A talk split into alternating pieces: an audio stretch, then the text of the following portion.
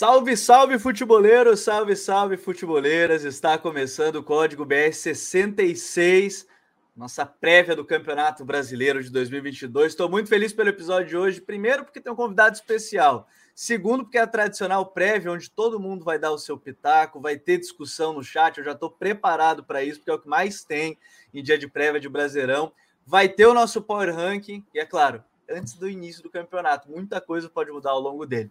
Mas estou muito feliz para dizer que, além do Raí, que eu já vou dar boa noite, está aqui com a gente hoje Eduardo Bartem, nosso parceiraço do Futebol e Tática. Eu estava devendo um convite para o Edu há muito tempo aqui no Futre. Então, nada melhor do que o cara que fala sobre futebol, fala sobre tática, foca muito no futebol brasileiro, está aqui com a gente hoje para falar sobre essa prévia de campeonato. Tudo bem, Edu? Seja muito bem-vindo. Eu nem vou falar que você é da casa, porque você é um cara da casa, mesmo sendo a primeira participação aqui nas lives. Tudo bem, Edu? Seja bem-vindo.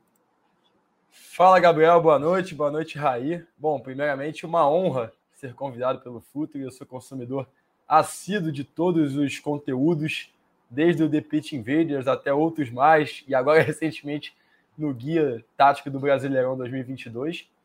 É, bom, prazerzaço estar aqui para falar de futebol brasileiro, para falar sobre o Campeonato Brasileiro. Sempre bom lembrar que tudo que for falado nesta live tem validade de apenas um mês no futebol brasileiro, tem que ser assim, né?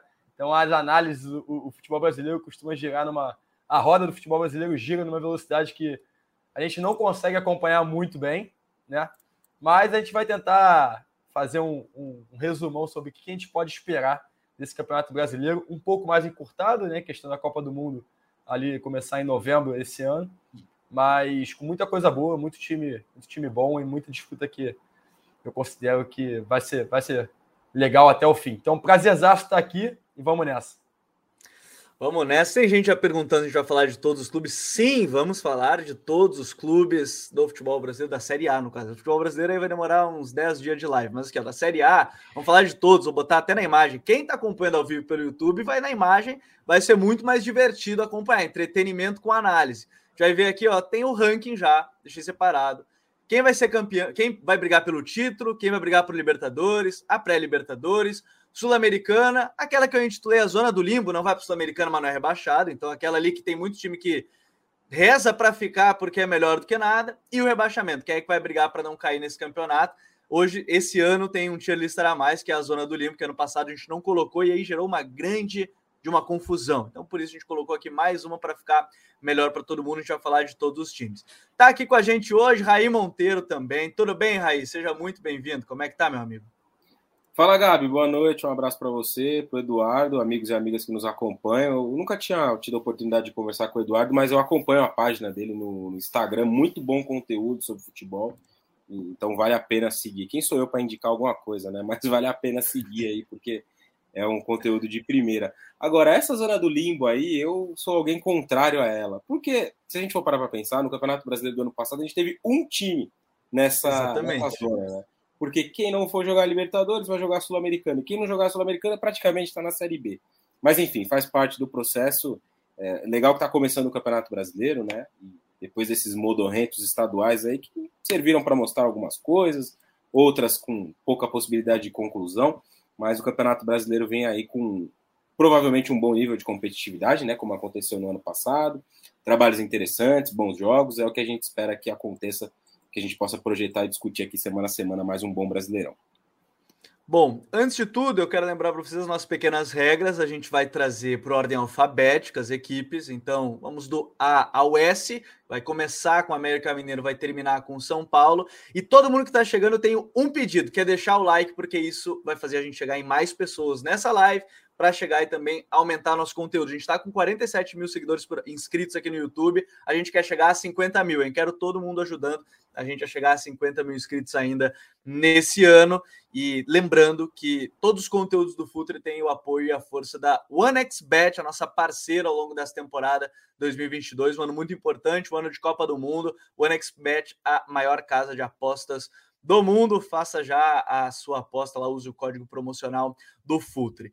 Vou colocar na tela. Quem acompanhou o Guia do Brasileirão vai, também, vai opinar aqui, certamente. Todo mundo que está aqui chegando no chat. Se ainda não viu o Guia do Tático do Campeonato Brasileiro, o link está aqui na descrição também para quem quiser acompanhar depois. A gente analisou as 20 equipes, são 20 vídeos. 20 times do Campeonato Brasileiro. No meio disso tudo, só uma demissão, que foi a saída do Thiago Nunes e a saída do Bruno Pivetti, né, do Goiás, antes da análise. Foi três dias antes do vídeo. Ficou até mais difícil fazer a análise, porque ele só teve a final, um jogo da final antes do vídeo, mas a gente vai atualizar assim que possível. Mas fica tranquilo. Vou colocar na tela? Diga aí. Como é que é? Muita gente, fica tranquilo. V é, não, vamos refazer, né? Vamos refazer na décima rodada e faz outro game. É, não.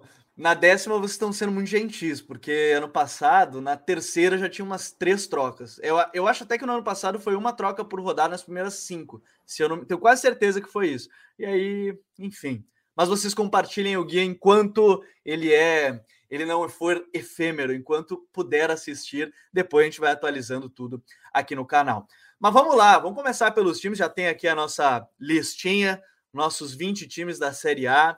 E o América Mineiro é talvez a grande surpresa da temporada passada, classificou para a Libertadores da América, se reforçou mais recentemente agora com o Paulinho Boy e com a Luizio é, Boi Bandido, né, o centroavante, nas últimas contratações da equipe do Marquinhos Santos.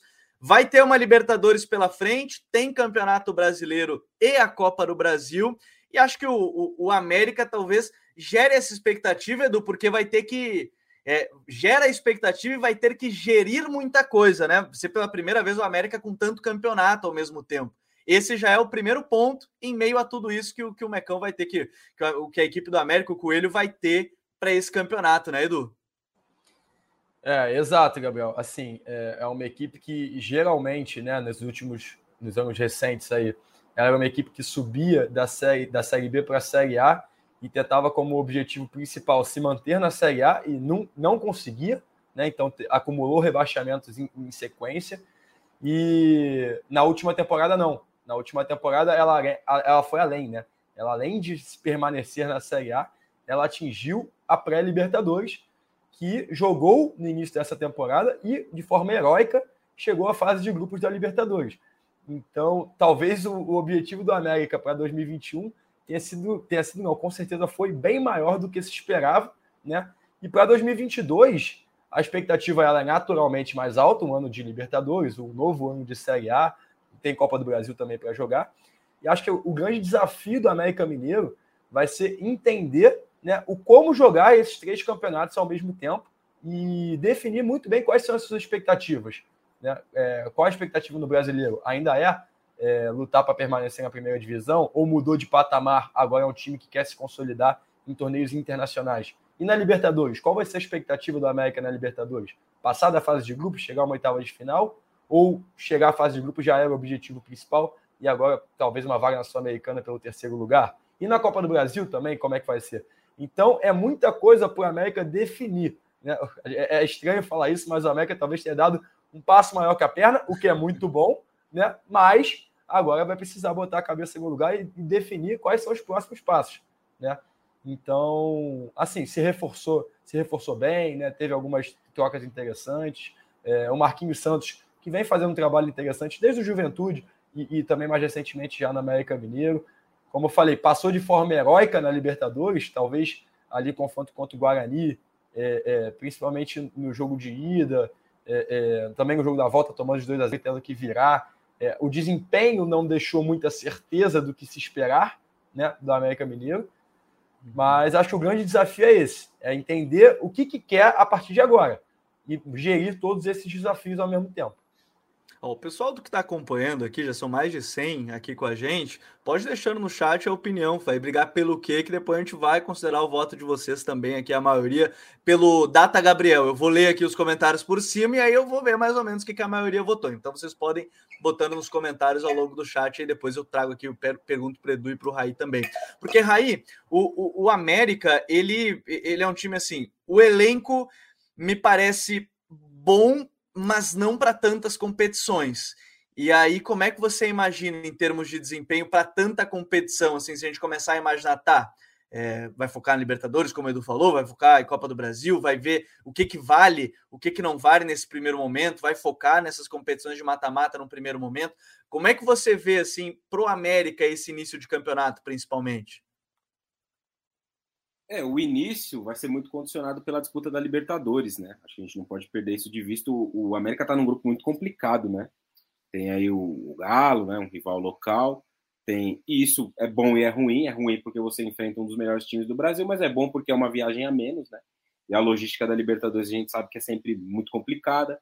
Tem o Independiente Del Valle, que é um, um, time muito promissor, né? Nos últimos anos aí na América do Sul tem feito bons trabalhos, principalmente com jogadores jovens. Então não é um grupo fácil de cara, né?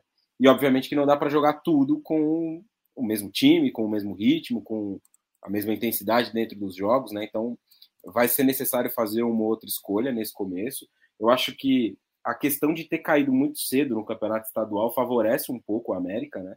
Pôde se, se poupar um pouco mais, se guardar um pouco mais nesse início de temporada, porque se a gente for parar para analisar, o América fez poucos jogos com o seu time principal no Campeonato Mineiro, né? Jogou contra o Atlético, Sim. jogou contra o Cruzeiro, um jogo que até vence o Cruzeiro, contra o Atlético perde o jogo no finalzinho ali, um, um 2 a 0 já na reta final do jogo uma outra partida, mas era uma preparação visando a, a, Libertadores. Então não foi um campeonato mineiro em que o América colocou força máxima. Pensando nisso, foi um início de ano de energias mais dosadas, né? Acho que dá para dizer assim. Mas talvez os primeiros jogos da Libertadores aí, os três, dependendo do, dos três primeiros resultados, o time já tenha um restante de turno aí diferente, né? Vamos citar um, um exemplo pro lado ruim, né? Se o América perder aí os seus seus três primeiros jogos, ou perder dois dos três, fica muito difícil a classificação. Né? E aí dá para você voltar um pouco mais de forças para o Campeonato Brasileiro, mas pode acontecer o contrário também, o time vencer ali dois dos três primeiros jogos e se colocar na condição de brigar por uma classificação. A gente vai passar muito por esse início de Libertadores, essas duas semanas, né? Nesse ano é, é um pouco diferente do que aconteceu ano passado. No ano passado a gente teve seis rodadas seguidas de Libertadores em seis meses de semana ali consecutivos. Nesse ano são duas para, duas para e duas para. Então isso pode ter algum impacto aí, né? Depois de fazer esses dois primeiros jogos, ter aí talvez uma reorganização do que vão ser os objetivos do time. Mas acho que nessas primeiras rodadas de Campeonato Brasileiro e Libertadores ali, que se combinam, né? Eu acho que o América vai tentar ter força máxima nas duas frentes. Passando essas primeiras duas, três semanas, talvez o cenário possa mudar um pouco. Abre os trabalhos então pra gente aí. Teu voto, onde é que fica o América? Onde é que pode, Copa, o que, que briga o América? Copa Sul-Americana. Acho que tem elenco para botar aqui a Sul. Pensando que a Libertadores vai ter seis vagas, né? Acho que a tá, sim, a gente está partindo dessa ideia, né? Que a Libertadores tem seis vagas, exatamente. E, e, é claro que aí, de novo, pode acontecer que nem foi ano passado, né? G8 e aí classificar como oitavo para a Libertadores. Acho que a América tem muito, tem tem um time titular com bons jogadores. Juninho, muito bom jogador. O Ale, um meio-campista bastante interessante, né? É, o, o, o, Everaldo é um jogador que pode desenvolver mais coisas interessantes, jogador de velocidade. Se reforçou muito bem na zaga também, né, Raí? É, o. O Éder, o Conte. O Éder, muito bom zagueiro, né? O Conte, o próprio o Maidana, o Lucas Cal, jogador de meio campo, é muito bom jogador. Então, acho que é um time titular bom para brigar por uma vaga na Sul-Americana. O que já é um estágio muito interessante, né? Porque, como o Eduardo disse no início, na primeira participação dele, um time que caía e subia, caía e subia, caía e subia. Nesse ano, a gente já consegue visualizar um América que se mantém da temporada retrasada para a última e que pode se manter sem maiores sustos nessa também. Ó, os comentários aqui já dão mais ou menos essa pegada. Ó. O, o América terá que priorizar uma competição, vai se rolar em todas. América deve acontecer igual o Botafogo, o Pedro Oliveira diz, que vai quando foi para Libertadores e caiu no Brasileiro. O Léo diz que é Sul-Americana ou no máximo pré-Libertadores. O Davi Lima diz que briga por pré-Libertadores, mas é no mínimo uma Sula. É, ainda que o cartoleiro maranhense que América Sul-Americana, se não focar em uma ou no máximo duas competições, vai ficar mal no brasileiro. É, e o Mário Ribeiro, coincidentemente, fez um desses hoje, colocou a América no amarelo, o amarelo é a Sul-Americana. Edu, para ti é por aí? É Sul-Americano? O que, que é para ti para o América? É, é interessante que essa diferença entre pré-Libertadores, Sul-Americana, zona do limbo e até do rebaixamento, a gente está falando ali de uma diferença de lá, seis pontos no máximo, né? Então, assim, Às vezes, muito é, menos. Às vezes menos, né? Então a gente pode estar tá mudando um patamar ali do, do, do clube falando uma diferença de uma vitória ou uma derrota. Mas, de forma geral, eu também vejo o América ali entre a pré-Libertadores e a Sul-Americana. Eu acho que, que. Eu vou ficar de Sul-Americana. Vou ficar de Sul-Americana. Acho que é o mais condizente para essa temporada da América Mineiro e acho que Sul-Americana é um bom palpite. Bom, vou botar Sula. Meu voto era também Sula. Me isentei nesse primeiro momento, eu não precisei votar. Já foram os dois votos aí, não tive que dar o voto de Minerva. Vamos lá, América Mineira, nosso primeiro aqui do, do, do nosso tier list, vai para briga por Sula de novo. está partindo da ideia que a pré-Libertadores são só o cinco, o quinto e o sexto. Né? Não, é, não é mais que isso. Atlético Paranaense, ô Raí, esse, esse é um time se reforçou muito, inclusive, nessa janela agora, depois do campeonato, então é difícil até a gente dizer assim, nossa, vai atuar muito melhor, porque a gente não viu a partir dos reforços, principalmente do Canóbio, por exemplo, que, que veio do lado do Penharol. Porém, a mim, tem uma coisa que ainda é, eu acho que é, é, o ponto principal desse Atlético hoje, que o trabalho do Alberto Valentim ainda não. Não sei se ainda não engrenou ou não vai engrenar, porque na temporada passada o Atlético ele passou poucas e boas na reta final do brasileiro, né? Conseguiu ali vitórias no final que deram uma sobrevida boa e aí o time não brigou para não cair, mas em algum certo momento a torcida até estava preocupada com isso, porque o time estava num, numa derrocada grande em termos de resultado, aí acabou ganhando a Copa Sul-Americana, que dá um up, vai para Libertadores com isso, mas a minha grande dúvida em relação ao Atlético hoje é a questão do treinador. É, eu já vi bons trabalhos do Valentim logo no início da carreira, hoje eu não tenho gostado. Como é que você vê assim, o trabalho do Atlético hoje pensando em início brasileiro? E claro, a gente ainda não viu com todos os reforços em campo aí. É, eu acho que o diagnóstico que você faz, Gabi, ele é muito preciso, né? O time se reforçou bem, Marlos, muito bom jogador, o Canóbio foi o melhor jogador do Campeonato Uruguaio do ano passado, que o, o Penharol acabou sendo campeão já tinha ali bons jogadores da temporada passada. O Vitinho também está voltando, né? Foi, está voltando. É, Terans, que é um remanescente da temporada passada. Chegou o Pablo, que é um jogador que não foi muito bem na sua aventura no São Paulo, mas é muito habituado ao Atlético, né? Então pode ser que ele renda bem por lá. O Matheus Babi, que perdeu a temporada quase toda, né? Passada por conta de uma lesão e vinha bem até a lesão, um jogador interessante.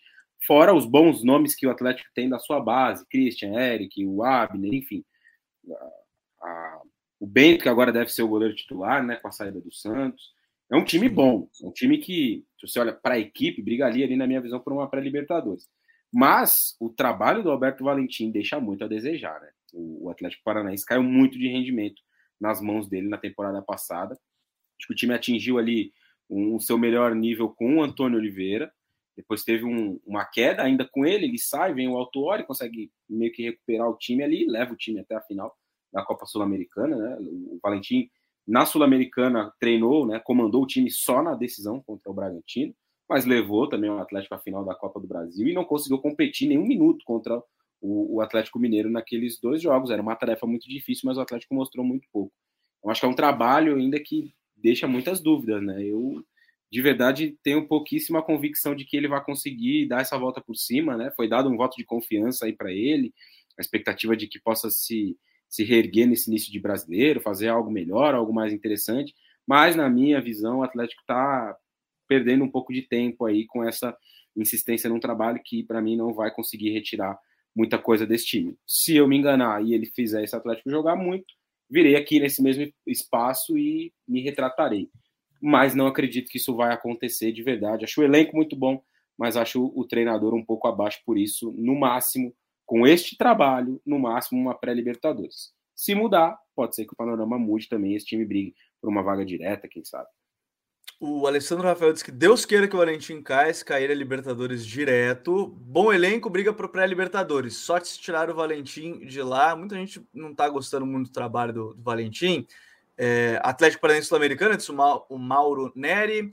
Uh, o Alan Lima disse que tirando o treinador, o resto estamos bem. O Bruno Maia, a mesma coisa. Grande abraço aí para o Brunão. Brunão Maia, grande parceiro nosso aí. Valentim diz que é meio de tabela. Vitinho, Canóbio, Marlos, Teran, setor ofensivo bem interessante. Bota interessante nisso, Edu. Em alguns momentos, a individualidade também pode pesar num campeonato. O Vitinho brasileiro passado decidiu vários jogos, inclusive com gols de 1 a 0. Pode ser também um peso importante para o Atlético nessa briga, né? Com certeza, o Raí pontuou muito bem, né? O elenco tem, tem uma força bem interessante. Então, esses reforços, como você bem citou, né? Marlos, Vitinho, até o Dedé próprio, chegando agora com um contrato de produtividade, uma aposta do Atlético Paranaense.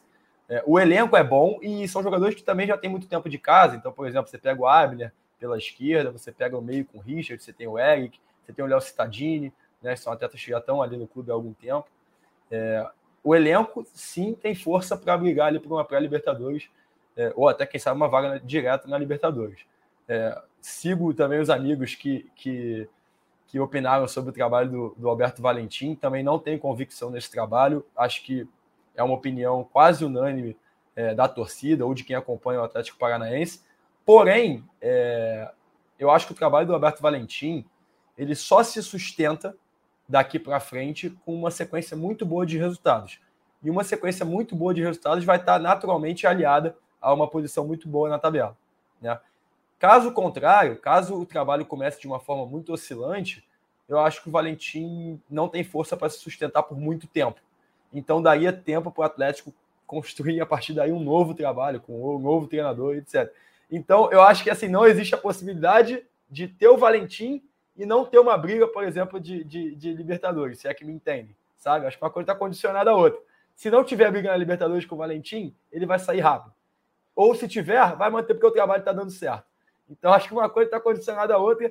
Então não vejo o Atlético fora dessa briga de pré-Libertadores pela força do elenco. Mas concordo que também não tenho convicção. E assim, vai depender muito também do Atlético vai optar como o objetivo da temporada. Né? Se for pensar no ano passado, o Atlético também chega numa numa, no meio de temporada ali brigando por três competições. O Atlético começa bem no Campeonato Brasileiro, depois tem uma queda, como vocês bem pontuaram, e a partir de determinado momento o Atlético abre mão do Campeonato Brasileiro e foca muito nas Copas. Não pode dizer que deu errado, porque chegou na final das duas Copas que disputou, tanto a Sul-Americana quanto a Copa do Brasil, mas correu um risco bem maior do que, do que o necessário no Campeonato Brasileiro e do que se esperava no Campeonato Brasileiro, porque o Atlético tinha um bom time, ou pelo menos um time para passar bem longe do rebaixamento. Né? Mas, bom, o campeonato que o Grêmio foi rebaixado, ninguém passou muito longe, tão longe assim do rebaixamento. Né? Então. E outra coisa, Gabi, rapidinho, né? O Atlético Paranense se livrou ali na 36, 37 rodada, né? Foi uma vitória contra o Cuiabá, se não me engano. Um jogo foi sexta-feira à noite. Um negócio assim. Então, é, foi um, um fim de, de, ano no Brasileirão muito complicado. Aí teve um amigo aqui no chat aqui que lembrou do, do Coelho, né, que tinha passado batida aqui na nossa avaliação. Sim, também. Uma também. excelente contratação, fez um ótimo ano pelo Bragantino. Até hoje, né, o Barbieri ainda não conseguiu encontrar alguém para substituir ali. Usou o Bruno Tubarão em alguns jogos, mudou o Elinho de lado, mas não tem ainda o cara ali que tomou conta daquela posição no Bragantino, né? Então o Coelho tem feito muita falta também. É uma outra opção para esse time do, do Valentim, que vai ter como objetivo, no mínimo, passar de fase né, na Libertadores, porque o grupo é bastante acessível. E, e, é vai ser interessante pensar que assim o, lado esquerdo do ataque vai ter Coelho e Vitinho, que são dois jogadores que são destros que gostam muito desse, desse, desse corte para dentro para o chute, né? E finalizam bem. O Vitinho já fez vários gols dessa forma Sim. pelo próprio Atlético Paranaense. Um lateral Coelho... que voa, né, no setor. Exato, exato, exato. Então, mas vai ser interessante essa disputa né, entre os dois, assim. Porque eu não, não imagino que o Coelho ou o Vitinho vão jogar na, na, do outro lado. Né? Perder esse é, verdade. de bom que é o que é a finalização. É verdade. Eu gostei antes que o Edu ele resumiu um pouco o que é o suco de futebol brasileiro. Se tá ganhando ali, ele vai permanecer, mas talvez se ele perder umas três seguidas, ele não vai permanecer. É, e foi e assim exatamente tá o que aconteceu no ano passado, né? O Valentim é sustentado por chegar à final da Copa do Brasil. Claro. Porque se ele cai para o Flamengo na semifinal ali, ele não chegaria no fim do Campeonato Brasileiro. Bom, eu até achei aqui no chat meio unânime assim a pré-Libertadores em alguns momentos com um asterisco, né, que a gente estava comentando aqui da questão do Valentim, achei bem curioso. Foi basicamente isso que a gente estava falando. Então o chat também está com a gente. Vou colocar aqui, ó, Atlético Paranaense, a briga pela pré-Libertadores. Peço perdão aos torcedores do Buracão, aqui eu não achei a, a imagem com o fundo branco, vai ficar ali sem aparecer direitinho o logo, antes que comecem a me criticar é só porque eu não achei a PNG direitinho aqui. Peço perdão à torcida do, do Furacão. Mas abraço primeiro para todo mundo que já está chegando aqui. São mais de 200 já que estão aqui com a gente. Deixa o like, é muito importante para a gente aumentar ainda o alcance, aumentar ainda mais o alcance aqui do canal e aumentar essa live de hoje, que é o grande debate sobre essa prévia de Campeonato Brasileiro que está aqui hoje. Eu, Raí Monteiro, Eduardo Bartem do Futebol e Tática, lá o perfil no Instagram. Aproveitem também para seguir. Eu sei que vocês podem seguir no Instagram enquanto observam, olham o YouTube. Mas agora a gente vai falar do Atlético Goianiense e assim, como eu botei o Raí e o, e, o Edu para falarem no primeiro momento, eu, eu abro falando do Atlético Goianiense, algo que até estava discutindo no grupo do Futebol Club. Eu brinquei com a zona do limbo e um, um dos nossos é, assinantes brincou que você fez essa zona do limbo para o Atlético Goianiense, ele brincou, eu falei assim, pô, não pensei nisso, ele falou assim, pô, mas é que o time não vai estar tá lá em cima e nem tá lá embaixo, e eu, e eu comecei a pensar, é que o projeto do, do Dragão, né, do Atlético Goianiense, é bem curioso, que ele é um projeto muito estruturado, mas não é aquele projeto que vai te dar uma vaga na Libertadores, Mas é um projeto que vai te permanecer na Série A saudável. E isso aconteceu nos últimos anos, né, tranquilamente. O elenco desse ano anunciou, inclusive, hoje a chegada do Diego Churin, né, centroavante do Grêmio. Aí você tem, talvez no Marlon Freitas e no Dudu, as grandes esperanças mais atrás, depois de perder o Éder na zaga. Aí você tem o Marlon sendo importante, o Baralha sendo camisa 5 ali também bastante importante, o Dudu como lateral direito. Me parece, senhores, assim, eu, eu para mim, o Atlético Goianiense nessa temporada, temporada passada foi para a Sul-Americana, né? E quase beliscou uma vaga na Libertadores nessa brincadeira aí de G8, foi por pouco, inclusive. Na última rodada tinha o um jogo contra o Red Bull Bragantino, se não me engano, acabou não ganhando e poderia ter ido para para Libertadores da América, mas hoje para mim é um time que me parece aí sim o time da zona do limbo.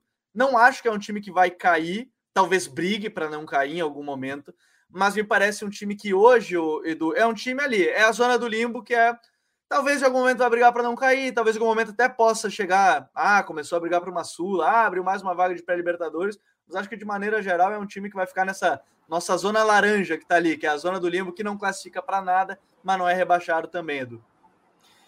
É, o Atlético Goianiense é um daqueles times que já fez a troca de treinador na temporada. Então, em fevereiro, o Atlético Goianiense já tirou o Marcelo Cabo e, e entrou o Humberto Lousa, que agora é coroado com o título do Campeonato Goiano. É, o Atlético Goianiense também tem uma questão em que ele, o Campeonato Goiano ele é um nível competitivo mais baixo do que outros estaduais. Né? Então você vê, por exemplo, os times de São Paulo, os times do Rio se enfrentando, eles começam a jogar partidas de Campeonato Brasileiro um pouco antes do Atlético Goianiense. Né? O Atlético Goianiense só tem o clássico contra o Goiás, que é o clássico de primeira divisão. Os outros times eles são níveis bem abaixo, né? Tirando ali o Vila, o Vila Nova, que também é um nível já abaixo, são times que estão em, em, em, competições bem abaixo de uma Série A de Campeonato Brasileiro. Então o Atlético Goianiense ele começa de fato a ser testado no Campeonato Brasileiro, né? E aí realmente me, me traz algumas dúvidas, né? De quem é esse Atlético Goianiense? Se você não pode usar o Campeonato Goiano como um parâmetro tão realista, tão tão, tão próximo do que é a Série A do Campeonato Brasileiro. Quem é esse Atlético Goianiense que já mudou de treinador, que teve é, é, é algumas trocas bem importantes em seu elenco do ano passado para esse, e que jogou poucos jogos de nível competitivo que vai enfrentar agora na primeira divisão. Né? Então me dá um pouco, me traz um pouco de incerteza do, do, do como chegará esse Atlético Goianiense nessa, nessa Série A do Campeonato Brasileiro. Então é isso, é, é, ver um pouco assim como é que o time vai começar a caminhar nesses primeiros jogos, nessas primeiras rodadas, para a gente ter um cenário mais realista do que, do que vai ser. Agora, mantém é. peças importantes no time. Né? O Marlon Freitas Sim. é um deles. Foi bastante cobiçado no mercado, inclusive achei que, que não permaneceria no Atlético Goianiense, ele se mantém e, e, e, como, como uma peça muito fundamental, um dos melhores volantes do Campeonato Brasileiro, na minha opinião. É, o capitão do time, né? Uma peça muito importante. Uma das principais jogadas vem justamente do Marlon fazendo lançamentos para o Dudu, né? Que é outra peça importante que acabou, acabou permanecendo. Ô, Raí, só para a gente tentar arrematar aqui, tu fecha com esse voto? É zona do limo pro, pro, pro Atlético Goianiense ou acho que pode brigar um pouquinho mais aí, aí? Ah, eu acho que foi um time que piorou da temporada passada para essa, né? Embora tenha mantido aí esses jogadores importantes, né? O Dudu fez um bom campeonato brasileiro, o próprio Marlon Freitas, mas eu acho que é um time que do ponto de vista ofensivo, né, deu uma piorada aí da temporada passada para essa. O Humberto Louser é um treinador que conseguiu ter bons trabalhos de organização defensiva, né, principalmente naquela Chape que ganhou o Campeonato Brasileiro em 2019, 20, não me lembro agora exatamente. Mas não sei, né, o que, que ele vai poder fazer com essa equipe aí. Acho que é um time com poder ofensivo muito, muito abaixo. Tem uma disputa de Sul-Americana aí no meio também, né, que pode Sim. não sei, ser um, ser um, dificultador, é um grupinho meio chato aí, o do, do Atlético Goianiense, enfim. Acho que é um time que é da zona do limbo aí para brigar para não cair durante boa parte do campeonato. Deixa eu arrastar aqui o nosso Atlético Goianiense. Quando a gente, ô Gabriel, só quando a gente fala de zona Fala a gente, tá falando, a gente tá falando que o time pode disputar a Sul-Americana e o rebaixamento, né? Tudo ao mesmo tempo. É, é, isso é o mais sensacional do Brasileirão, porque tem. A, a gente brincou alguns episódios atrás que é o, o campeonato brasileiro é tipo assim, ou é G10 ou é G6. Porque como os brasileiros estão chegando muito longe nas competições internacionais, a chance de ter um G7, G8 já é muito grande. G9 talvez aconteça. Então, é o que o Edu falou também aquela hora, é a diferença de pontos de uma pré-libertadores para a zona do limbo, ela não é grande. O Atlético Goianiense, temporada passada, por muito pouco não foi para a Libertadores, acabou ficando na Sul-Americana e por pouco não ficou até abaixo da zona sul-americana. Então a gente tem uma abertura bem grande nesse espaço, né? Esse é o primeiro ponto. E o Daniel MV7, eu estava na live da prévia do Brasileiro passado, passou tão rápido, passou voando, Daniel. Já estamos de volta para 2022, daqui a pouco. Esse campeonato é mais curto, né? Não esqueçam, termina em novembro. Ele tem o mesmo número de rodadas, mas ele vai ser mais curto em tempo de duração. Vai ser mais rápido as rodadas acontecendo. Bom, Atlético Mineiro, o Raí, o Galo, ele vem para disputar o título mais uma vez. O Galo consegue o bi essa temporada, o, o Raí? Tá gostando desse início do Turco Mohamed? É um time que briga pelo título mesmo? Ah, elenco para brigar pelo título tem, né? Mas eu acho que é exemplo do que o Edu falou em relação ao Atlético Goianiense e o seu campeonato estadual. Muito difícil, né? Fazer uma, uma real aferição aí sobre o Campeonato Mineiro, né? O nível é muito baixo. Acho que esse ano a gente teve uma surpresa interessante, que foi o Atlético, né? Chegou ali a, a semifinais, né? Fez uma boa campanha na primeira fase, mas o Atlético, quando colocou um pouco mais de força, atropelou, né? Nas semifinais contra a Caldense, passou com muita facilidade. No, no, nos clássicos contra o Cruzeiro teve um pouco mais de dificuldade. Não gostei da final no sábado, achei que o Atlético não jogou bem na decisão. O Cruzeiro fez um jogo até melhor, na minha visão. Acabou perdendo por 3 a 1 mas que a qualidade prevaleceu muito mais do que ali um desempenho coletivo. O Turco tem feito algumas mudanças, mas coisas muito ali pontuais, né? Alguns movimentos de saída de bola, inserindo mais o Ademir no time, que eu acho que é um jogador que tende a ganhar uma vaga entre os titulares, mudando um pouco as dinâmicas de Nacho e, Zarate, mas nada muito brusco assim, né? É, acho que ele tenta manter ali algo muito parecido com o que o Cuca fez na temporada passada. O Atlético é um candidato porque tem um elenco muito forte, né? Trouxe aí jogadores muito interessantes para essa temporada, né? Como o Otávio e o Ademir, que eu citei anteriormente. Teve aí a questão do Júnior Alonso, né, que foi e voltou, e é um reforço e tanto, porque eu não acredito que o Godinho poderia manter aí o nível da defesa. A gente conversou muito sobre isso aqui na época da contratação sim. dele, né? Mas é uma equipe sim para brigar pelo título, pela qualidade que tem, mas nível de jogo eu quero ver um pouco mais ainda, né? Acho que a Libertadores vai ter alguns testes legais, o clássico, né? Não é um teste do ponto de vista de qualidade das duas equipes, né? Mas um clássico dentro da Libertadores, é um cenário até um pouco diferente. Tem o jogo contra o Independiente, Del Valle, enfim.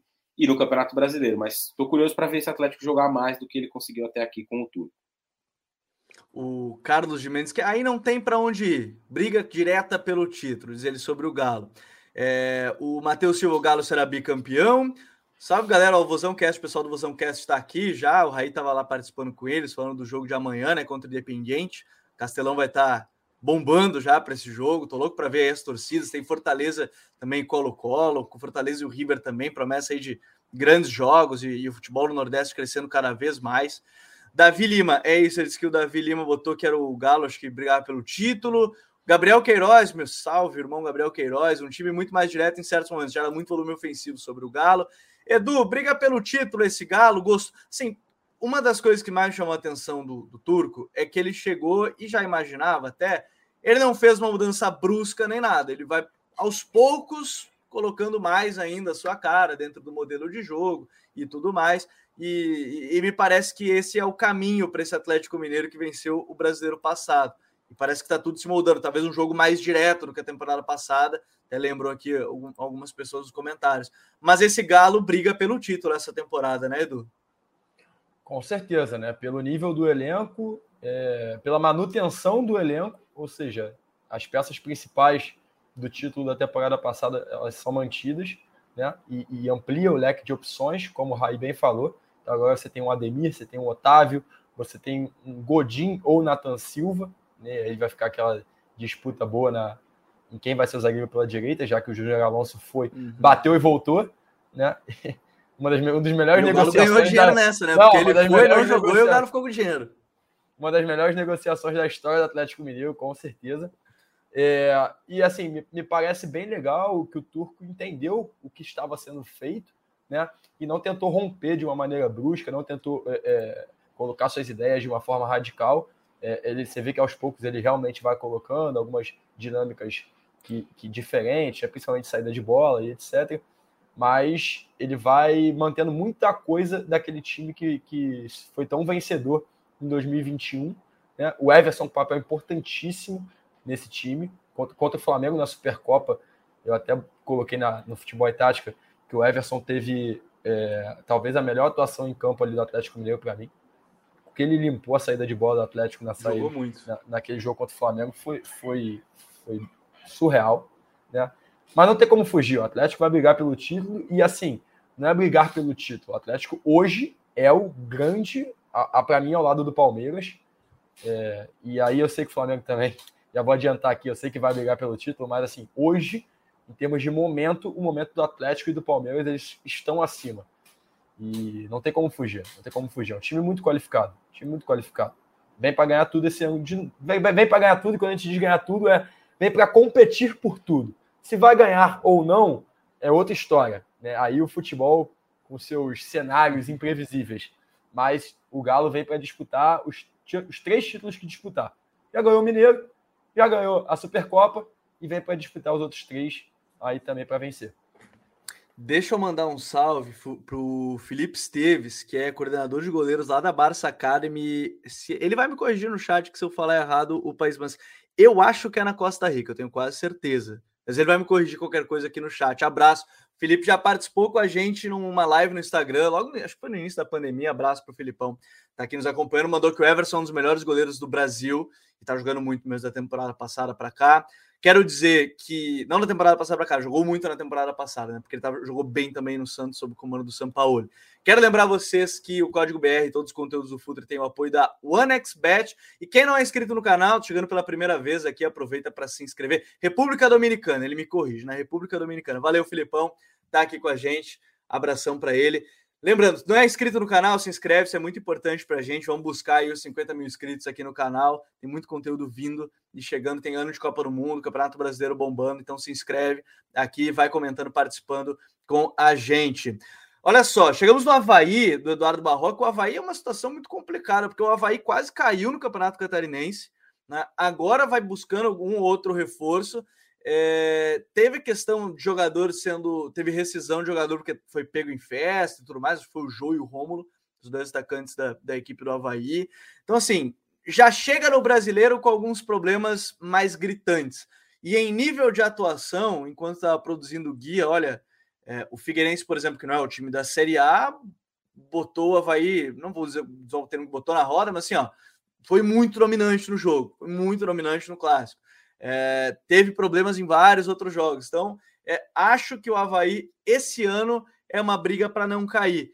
É, Edu, como é que você vê assim? O Havaí ele tem muito problema, subiu na temporada passada, mas a minha impressão esse ano é que é um time meio de bate-volta, assim. É, a sensação é essa, e o desempenho no campeonato estadual e na Copa do Brasil, onde foi eliminado pelo Ceilândia, é, é, nos indica que a nossa percepção tá, tá pelo esse caminho e não tá errada, né? Porque Havaí sobe, já é um time que sobe da Série B para a Série A, então já é um time que naturalmente vem com aquele objetivo principal de se manter na primeira divisão, né? E aí, claro, que eu, que eu por exemplo, o Botafogo foi um time que cumpriu também esse, esse mesmo trajeto, mas aí já é um caso específico, caso à parte, né? Vem toda a questão da SAF em volta. Mas o Havaí é, uma, é, é um time que sobe da Série B para a Série A, é, tem muitas trocas no elenco. Já trocou o treinador também. É mais um daqueles times que já trocou o treinador é, nos primeiros três meses do ano. Então, o técnico que sobe, o Claudinei, também já é mandado embora. Vem o Eduardo Barroca com uma outra filosofia, com outras ideias. Uhum. Né? É, assim, muitos problemas internos. E o desempenho nesses primeiros três meses, quatro meses do ano, é, nos indica que o Havaí vem para fazer esse campeonato de luta por rebaixamento. Pode até surpreender, pode até surpreender, mas não é o que o nível do elenco do Havaí, o nível de futebol que foi apresentado e os caminhos que a diretoria também vem tomando é, é, é desde que tem essa, essa, teve essa subida para a Série A, nos indica. Então, eu coloco o Havaí ali na briga para contra o rebaixamento. Bom, meu voto vai ao encontro do que diz o, o, o, Edu, já vou colocar aqui o Havaí nessa briga para não cair. No chat é a mesma coisa. O Carlos de Mendes que Havaí volta de onde veio. O Daniel MV, o Havaí foi eliminado para o meu time aqui da, da minha cidade, aqui em Brasília, o Ceilândia.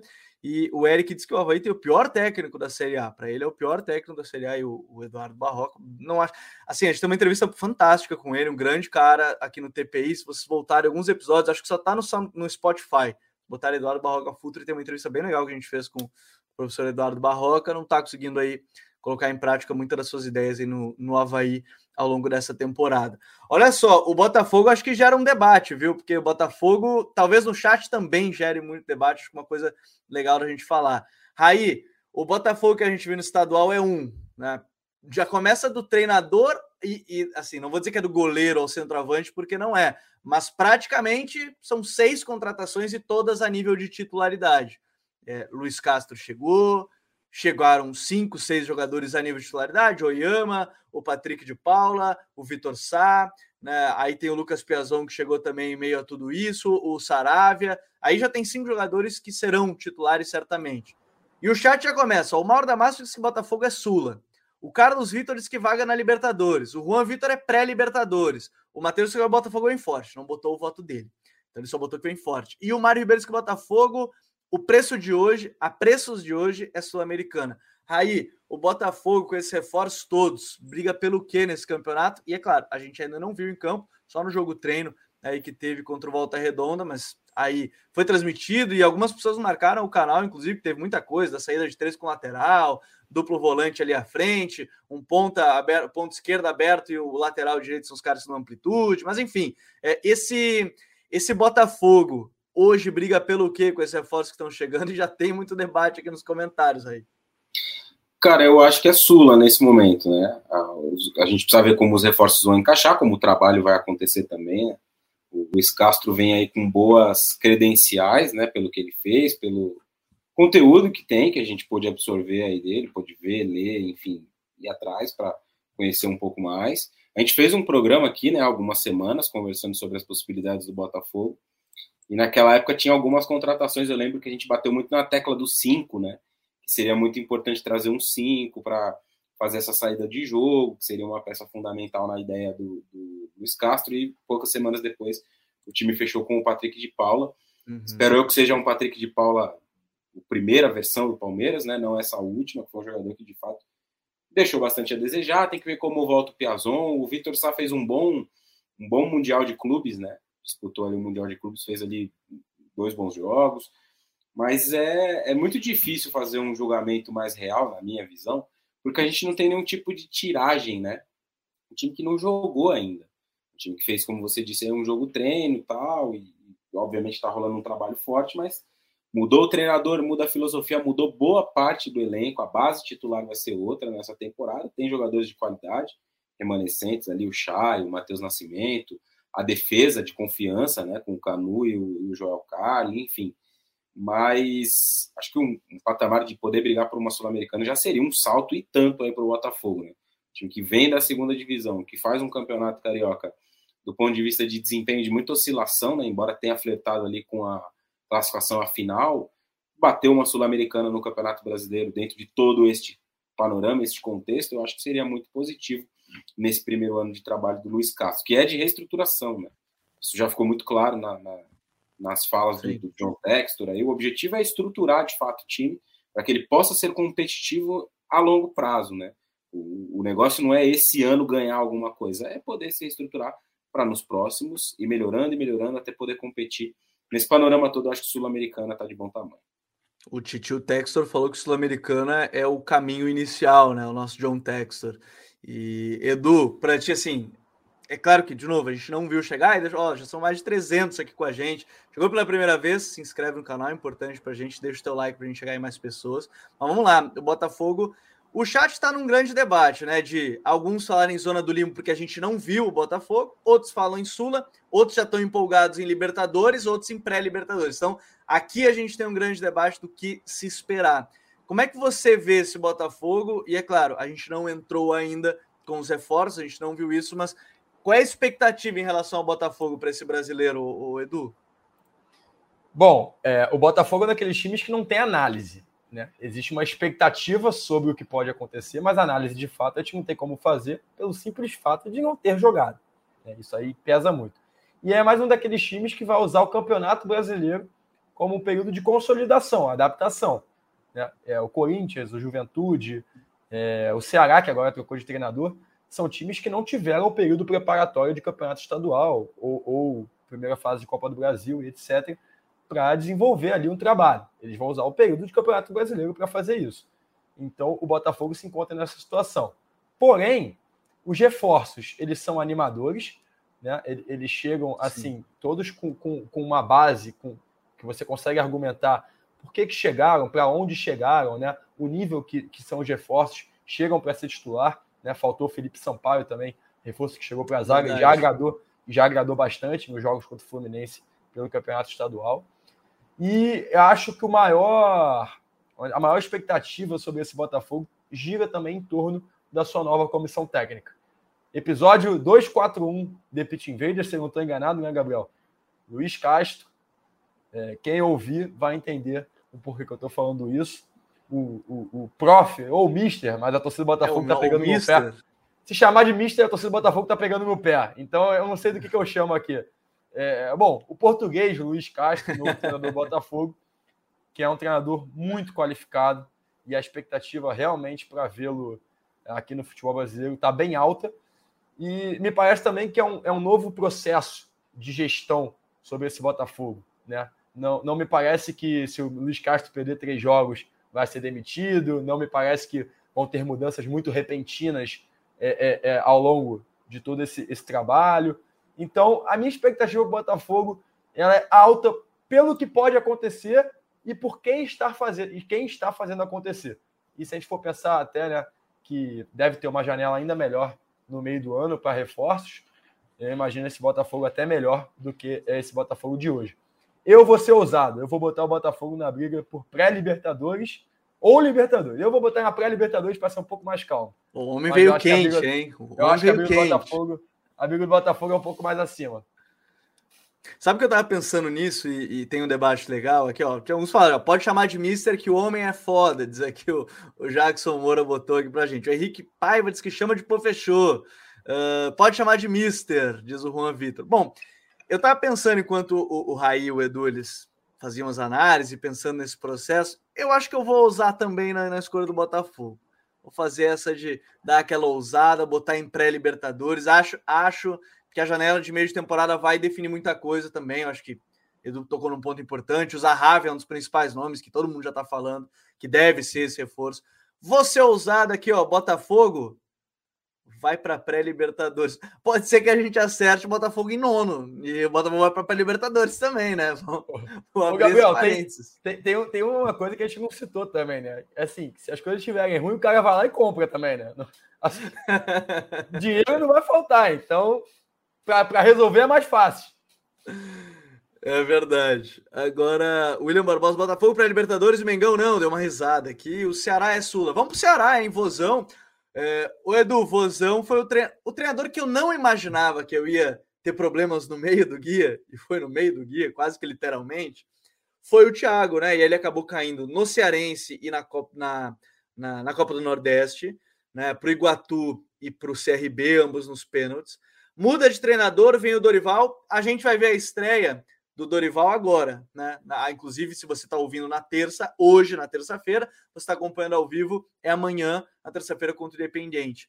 Mas como é que você vê? A gente tem que, dentro dessa ideia, expectativa a partir do nome do Dorival, que inclusive acho que vale até o parênteses, dos treinadores antigos, não sei por dos mais velhos, mais experientes, não sei porque foi taxado de, de cara que era atrasado e tudo mais, porque nunca me pareceu ser esse cara. Mas enfim, essa é outra história que a gente até debateu no, no Código BR passado. Mas a partir da chegada do Dorival, um cara experiente, tem trabalho em várias grandes equipes, como é que você vê aí o, o, o Ceará para esse brasileiro? Olha, o Ceará ele é um dos times há duas temporadas, desde 2020, que se reforçam com maior coerência no, no mercado do futebol brasileiro. Então você vê que eles buscam realmente reforços é, diante das suas necessidades. Porém, em 2021, por exemplo, eu esperava um campeonato mais regular do Ceará. Eu achei que o Ceará ele oscilou bastante de desempenho, em nenhum momento ele atingiu o potencial que no início do campeonato eu achei que ele poderia atingir. É, eu acho que o Ceará tem um bom time, acho que o Ceará tem um bom elenco. Eu gosto do, do nome do Dorival. Eu acho que é um treinador que costuma montar bons times, costuma ter bons trabalhos, né? Mas é uma incógnita total. É uma incógnita. Por quê? Um, o campeonato cearense, naquele mesmo, naquele mesmo, naquela mesma situação do campeonato goiano, ele não é um campeonato que mede nível competitivo para a primeira divisão, né? O segundo ponto é que é um treinador que ainda não jogou, então a gente não sabe como ele vai montar essa equipe. E o terceiro ponto que eu falei de coerência de mercado, mas a coerência ela sempre é voltada para um determinado tipo de modelo, né? E o Ceará já rompeu com ele. Não, não sei se rompeu com o modelo, porque pode ter muita coisa do rival no Thiago, etc. Mas rompeu com a ideia inicial, que era montar um time para o Thiago Nunes. Né? Então o Ceará é mais um daqueles times que já demitiu o treinador e já mudou todo o processo de trabalho é, aí em fevereiro, abril. Então é uma incógnita para mim. E como toda incógnita para mim, eu boto na Sul-Americana. É o meio da tabela. É. Eu boto na Sul-Americana. Que dali, dali para a zona de rebaixamento é um pulo, e dali para uma briga mais em cima é um pulo também. Então eu vou botar na Sul-Americana porque é uma incógnita. Eu, eu não, confesso que assim, eu gosto do elenco do Ceará, eu gosto do nome do, do que o Ceará escolheu para comandar o seu time na temporada, mas eu não sei o que o Ceará pode apresentar dentro de campo. Ainda é uma incógnita na minha cabeça. Então eu vou botar na Sul-Americana. Eu particularmente fecho com o Edu. Raí, você que tá com o pessoal do Fusão Cast, que tá aqui no chat, ó, inclusive eles botaram aqui, ó, Ceará é Sula Obelisco com a pré-Libertadores. Não vai depender das vagas e de acertar as finalizações numa risada. Você que tava com o pessoal do Vozão Cast, ô Raí, Ceará é aonde nessa tabela, hein? Pois é, tava lá agora há pouco, né? A gente tava conversando sobre essa estreia aí da, do, do Ceará na Sul-Americana. Eu tenho boas perspectivas aí para o ano, né? acho que é um bom time, um treinador interessante. Como eu disse lá, o Dorival, na minha visão, foi colocado em uma prateleira a qual ele não pertence no futebol brasileiro, né? Foi um cara esquecido nos últimos anos aí, sendo que muita gente com qualidade bastante inferior de trabalho foi ganhando oportunidades aí na frente dele, né? Teve questões pessoais, mas enfim, acho interessante esse retorno dele ao futebol de uma forma geral, vai ser legal para observar o que, que ele pode trazer de diferente, né? Nesse tempo aí que ficou parado. Cara, eu acho bem sinceramente que o Ceará tem um time para brigar por uma vaga na Copa Sul-Americana. Não acredito que possa disputar uma vaga na Libertadores. Não, não, consigo visualizar isso neste momento, né? Tem um elenco inferior aí do Atlético, na minha visão, que foi um dos times que eu coloquei nessa disputa de, de, de Libertadores por enquanto. E tem essa questão aí, né, de acertar mais as finalizações, né? Estudando um pouco para o jogo hoje, é incrível como perde gol o Ceará. Né? Até cria, tem criado bastante, mas perde muito gol. Nossa, é um negócio. As incrível. duas eliminações no tempo normal podia ter, ter passado, mas perdeu muito É, gol. o jogo contra o Iguatu aí do Campeonato Cearense, né? Cria demais no primeiro jogo, aí perde um monte de chance. Aí ganha o jogo pelo placar magro. No segundo jogo, cria muitas chances, aí perde o jogo e vai para os pênaltis, acaba eliminado, enfim. Mas é uma equipe que tem uma tendência de evolução interessante na minha visão em relação ao trabalho do Dorival. Estou curioso para ver o que ele vai propor ao time enquanto peças, né? Posicionamento. O jogo a gente já está mais ou menos imaginando o que pode ser pelo histórico recente dele. Mas essa estreia, por exemplo, na Sul-Americana, né? Para quem estiver nos ouvindo hoje ou amanhã de manhã, pode ter aí o Vina como um falso 9 ali, né? Uma novidade interessante.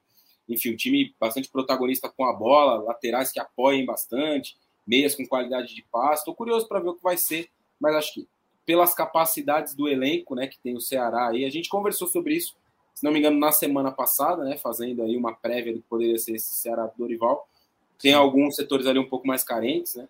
Acho que no ataque tem bastante opção, Zé Roberto, Clebão, Matheus Peixoto que chegou agora, o Vina pode ser esse nove em um momento ou outro, mas meias criativos o time tem um pouco menos, né? Então, Acho que a questão do elenco pode pesar em algum momento e uma vaga na Sul-Americana é um objetivo mais palpável. Só, só complementando o Raí, ah. Gabriel, é, é, um time que usa muito esse apoio frontal ali, né? Usa muito, tanto com o Vina quanto com o Zé Roberto. E, os dois eles trocam toda hora para fazer esse jogo por dentro andar.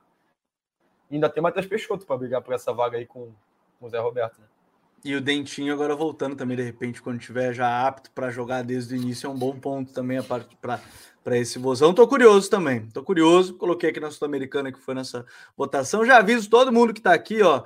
Deixa o like. A live hoje a gente vai indo. Ó, já tem quase uma hora. Vocês estão acostumados a terminar com uma hora só de programa. Hoje tem mais, porque a gente está fazendo todo o Campeonato Brasileiro e vai dar para ouvir até o início da semana, quando começa a competição. O Edu falou que dura um mês, opiniões aqui. Eu acho que é que nem BBB, dura um dia, dura dois, talvez.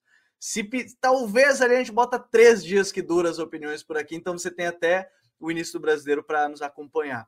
Chegamos ao Corinthians. E o Corinthians, aí, você que está acompanhando mais de perto aí de São Paulo também, é, as últimas informações também não conta, principalmente do, do Vitor Pereira fazer mudanças mais drásticas em termos de nomes, né? É, é curioso, e, e, que a gente conversava isso em alguns episódios, que a gente fala assim: ah, o Silvinho ele tem um problema em mãos, que era ele tem um elenco que é experiente. O, o, o Vitor Pereira usou o termo experiente e riu, para não dizer outra coisa, quando ele estava vindo para o Brasil é um elenco que tem mais jogadores com mais de 30 anos e tudo mais, talvez não aguentasse o ritmo do, das viagens. E o, o primeiro ponto do Vitor Pereira agora, depois que ele teve essa parada, é ele tira praticamente dois, três, faz um meio-campo com Maicon, Duqueiroz e Renato, tira o Roger, o Roger Guedes, bota Adson e o William pelos lados, o Jô centroavante, Raul Vitor e o, o Raul. É Raul Vitor ou é Raul? Eu ia falar Raul Gil. Raul, Raul, Raul Gustavo. Raul Gustavo. Raul Gustavo. E o João Vitor. É, o, o Fagner está lesionado, não joga e estava o João Pedro, mas já muda em termos até de idade esse time, Rai. Como é que você vê a expectativa para o Corinthians nesse brasileiro que tem, em nomes, um elenco muito forte? Ah, é importante, né? Fundamental rejuvenescer esse time, né? O Corinthians mostrou ao longo da disputa do Campeonato Estadual que os 11 que a torcida quer que jogue, né? Ou parte da torcida, vai para não ser, para não generalizar aqui, é inviável. Não dá para jogar com Paulinho, Renato Augusto, William, Roger Guedes, Juliano, todo mundo, Gil, Fagner. Não dá para jogar todo mundo no mesmo time. O Corinthians foi engolido na semifinal contra o São Paulo no Morumbi por conta, muito por conta da questão da juventude. Claro que existem outros fatores, o ambiente, jogo fora de casa, o calendário. Né? O Corinthians teve dias a menos de recuperação ali para o clássico em relação ao São Paulo. Mas ficou muito claro que esse time, não só nesse jogo, em outros também, no jogo anterior contra o Guarani, no segundo tempo, em que o time teve a bola e não conseguiu criar nada. Então é uma equipe que tem muito bons jogadores, né? Mas que vai precisar dosar essas energias aí. Não vai dar para usar sempre Renato e Paulinho juntos no setor de meio campo, não vai dar para usar sempre é, Juliano mais aberto. Acho que é um erro aí do. Não do Vitor, né? Que quem colocou o Juliano para jogar mais aberto foi o trabalho anterior, né? O Fernando Lázaro foi quem colocou o Juliano mais aberto. Também acho que não é por ali que ele vai render, ele pode ser um substituto nesse setor de meio campo, até um titular em um momento ou outro, mas é, é um time que vai precisar de mudanças aí, de mais caixa no setor de meio campo.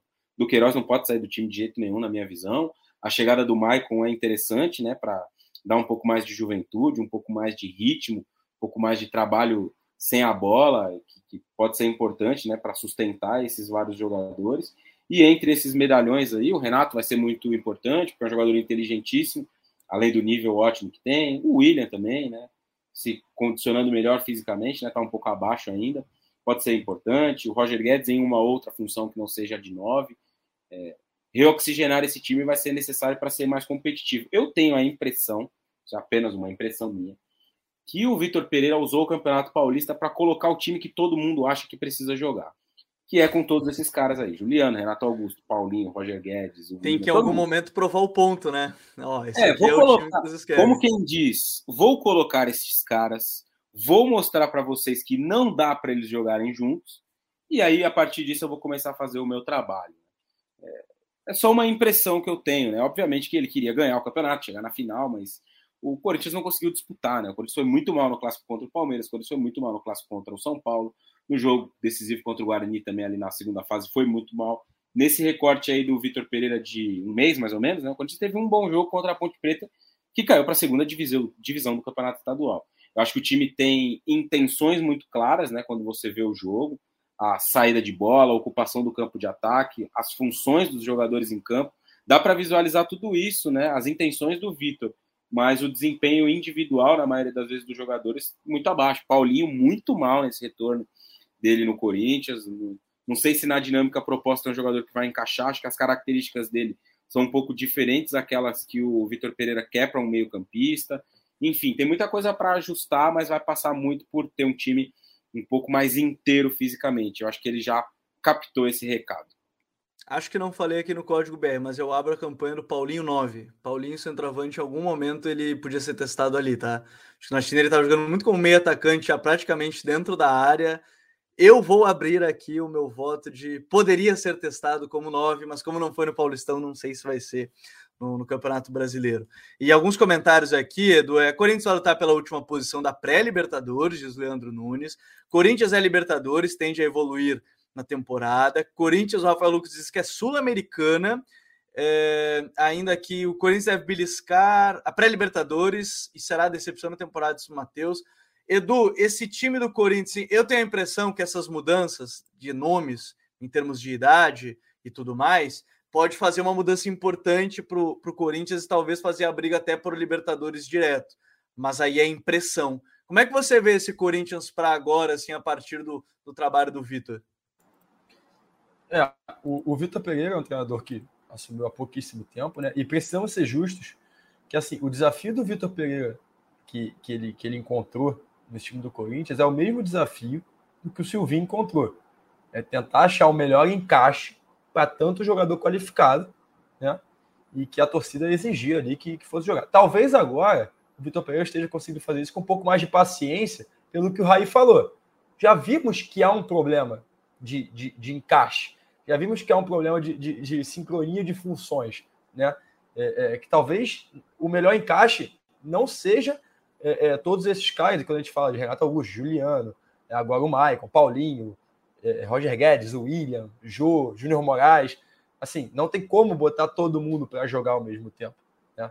Então, qual será o melhor encaixe desse time do Corinthians? É o grande desafio do Vitor Pereira no comando do Corinthians. E era com o Silvinho também. Era com o Silvinho também mas é, é, não estou comparando aqui os trabalhos, nem estou defendendo o trabalho do Silvinho, mas esse é o desafio dele também, e ele não conseguiu achar esse melhor encaixe. Vamos ver se o Vitor Pereira vai conseguir, né? Porém, ele vai usar, é mais um clube que vai usar o Campeonato Brasileiro como período de consolidação do trabalho. Tá? É um trabalho que vai ser moldado ao longo do Campeonato Brasileiro. Trabalho que recém iniciado, que vai sendo moldado agora. E com três competições novamente no caminho.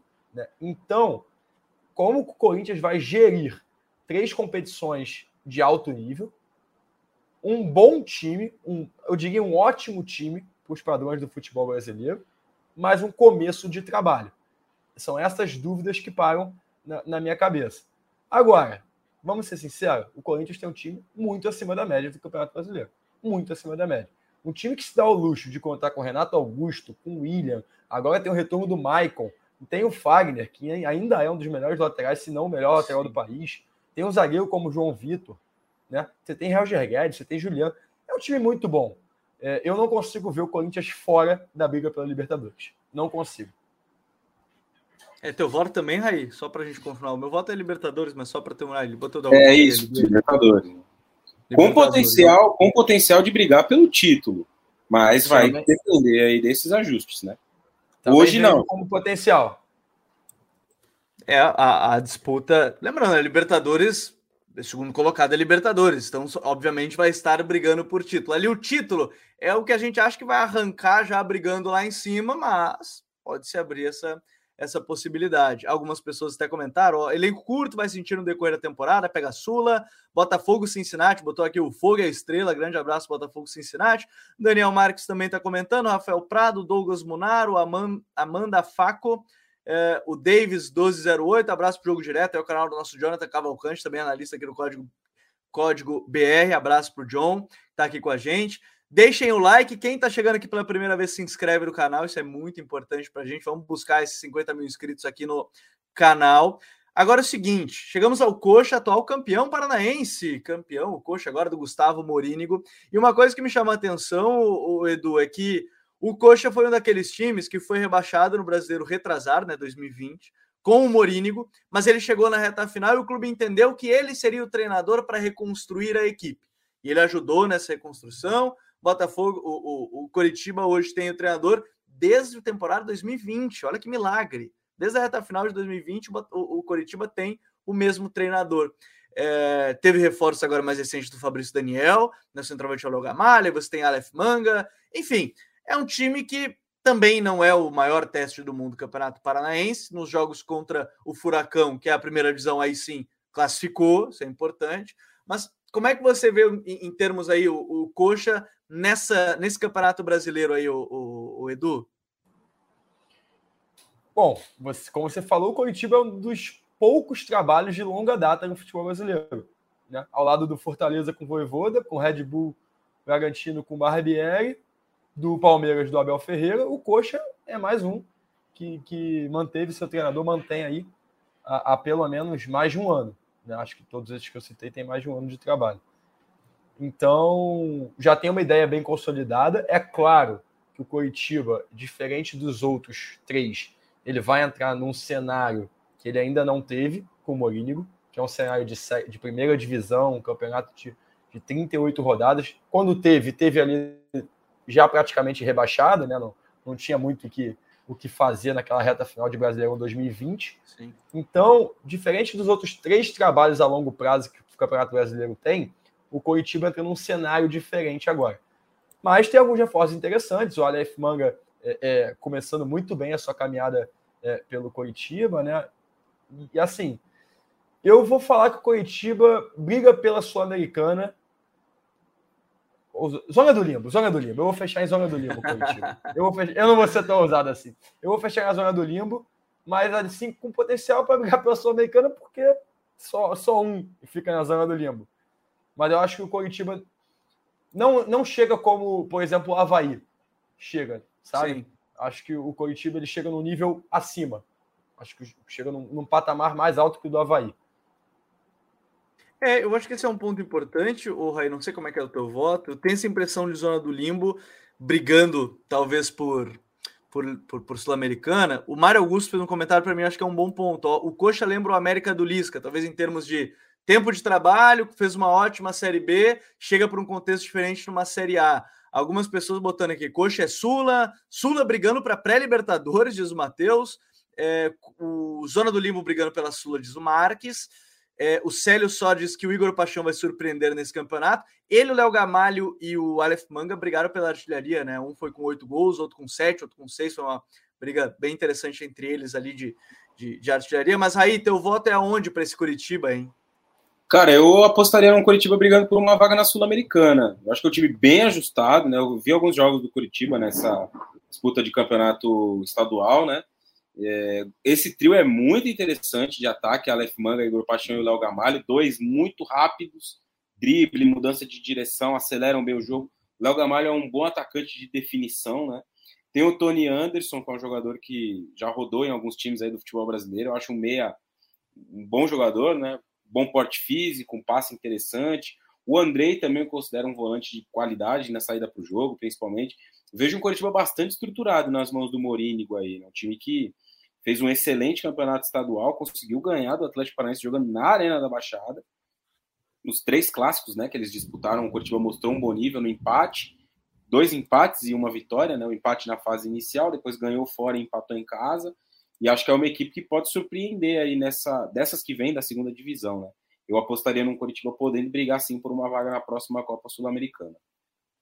Aqui o André Henrique só me corrige. O Igor Gamalho com 7, o Aleph Manga 6, 20 gols no total.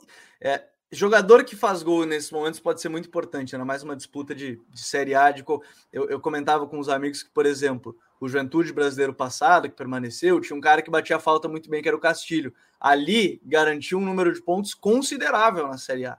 Então, talvez tenham jogadores que te garantam pontos improváveis que podem ser importantes. Talvez sejam esses jogadores aí nesse caso do Coxa. Como o meu voto é Zona do Limbo, eu vou com o Edu nessa. E aí é o Zona do Limbo brigando por Sula, porque eu acho que é um outro contexto para o Coxa. É um desafio que tem o Coxa, mas pode surpreender com uma Sula. Acho que entra nesse, nesse ponto é, aí o, o, o Coritiba. Chegamos ao Cuiabá aqui e mais uma vez, quem está chegando agora, se inscreve, deixa o like aqui para a gente chegar em mais pessoas com o código BR66. O Cuiabá não me agradou até o momento, acho que assim classificou contra o Figueirense na, na Copa do Brasil mas o time com o Pintado ele não me agradou assim. O elenco me parece um elenco que tem jogadores aí que são bons para uma Série A, que vão te competir, né? Paulão, Rodriguinho, Elton, esses caras vão competir no nível de Série A, mas acho que tem outros que talvez não te ajudem tanto assim, ou talvez cheguem naquele limite, né, em termos de, de desempenho. Hoje eu particularmente acho que o Cuiabá briga para não cair nesse Campeonato Brasileiro. O brasileiro passado foi no limite, foi por pouco, numa reta final ali que foi muito abaixo, começou muito bem, mas uma reta final ali que foi muito abaixo. Aí, esse Cuiabá aí, como é que você vê assim? É, é um elenco, ele não é um elenco recheado, se eu digo de ter muitos jogadores por posição, enquanto a gente montava o campinho era praticamente dois por posição, mas tenho a impressão que esse elenco não vai conseguir sustentar na Série A esse ano, Raí. É, eu acho que o que tem de interessante é que o time com vários jogadores já que tem a experiência de primeira divisão, né? Alguns mantidos aí da temporada passada, que foi uma, uma temporada consistente. Eu tenho mais dúvidas em relação ao trabalho, né, do que em relação ao elenco em si. Para o objetivo que, na minha visão, é permanecer na primeira divisão, tentar beliscar de novo uma vaga na Sul-Americana. Mas eu apostaria num Cuiabá aí, esse sim, na zona do limbo. Eu acho que está com uma equipe inferior à do Curitiba, por exemplo. Né? Mas me preocupa mais, ou talvez me cause um pouco mais de dúvidas o trabalho técnico em si do que o que essas peças, esses jogadores podem render. Acho que é um elenco ok, que pode se sustentar na primeira divisão ali sem maiores sustos, se conseguir atingir um bom nível de jogo. Como eu dei voto na abertura, essa vai ficar para Edu. Edu, teu voto é zona do limbo ou briga para não cair esse Cuiabá esse ano?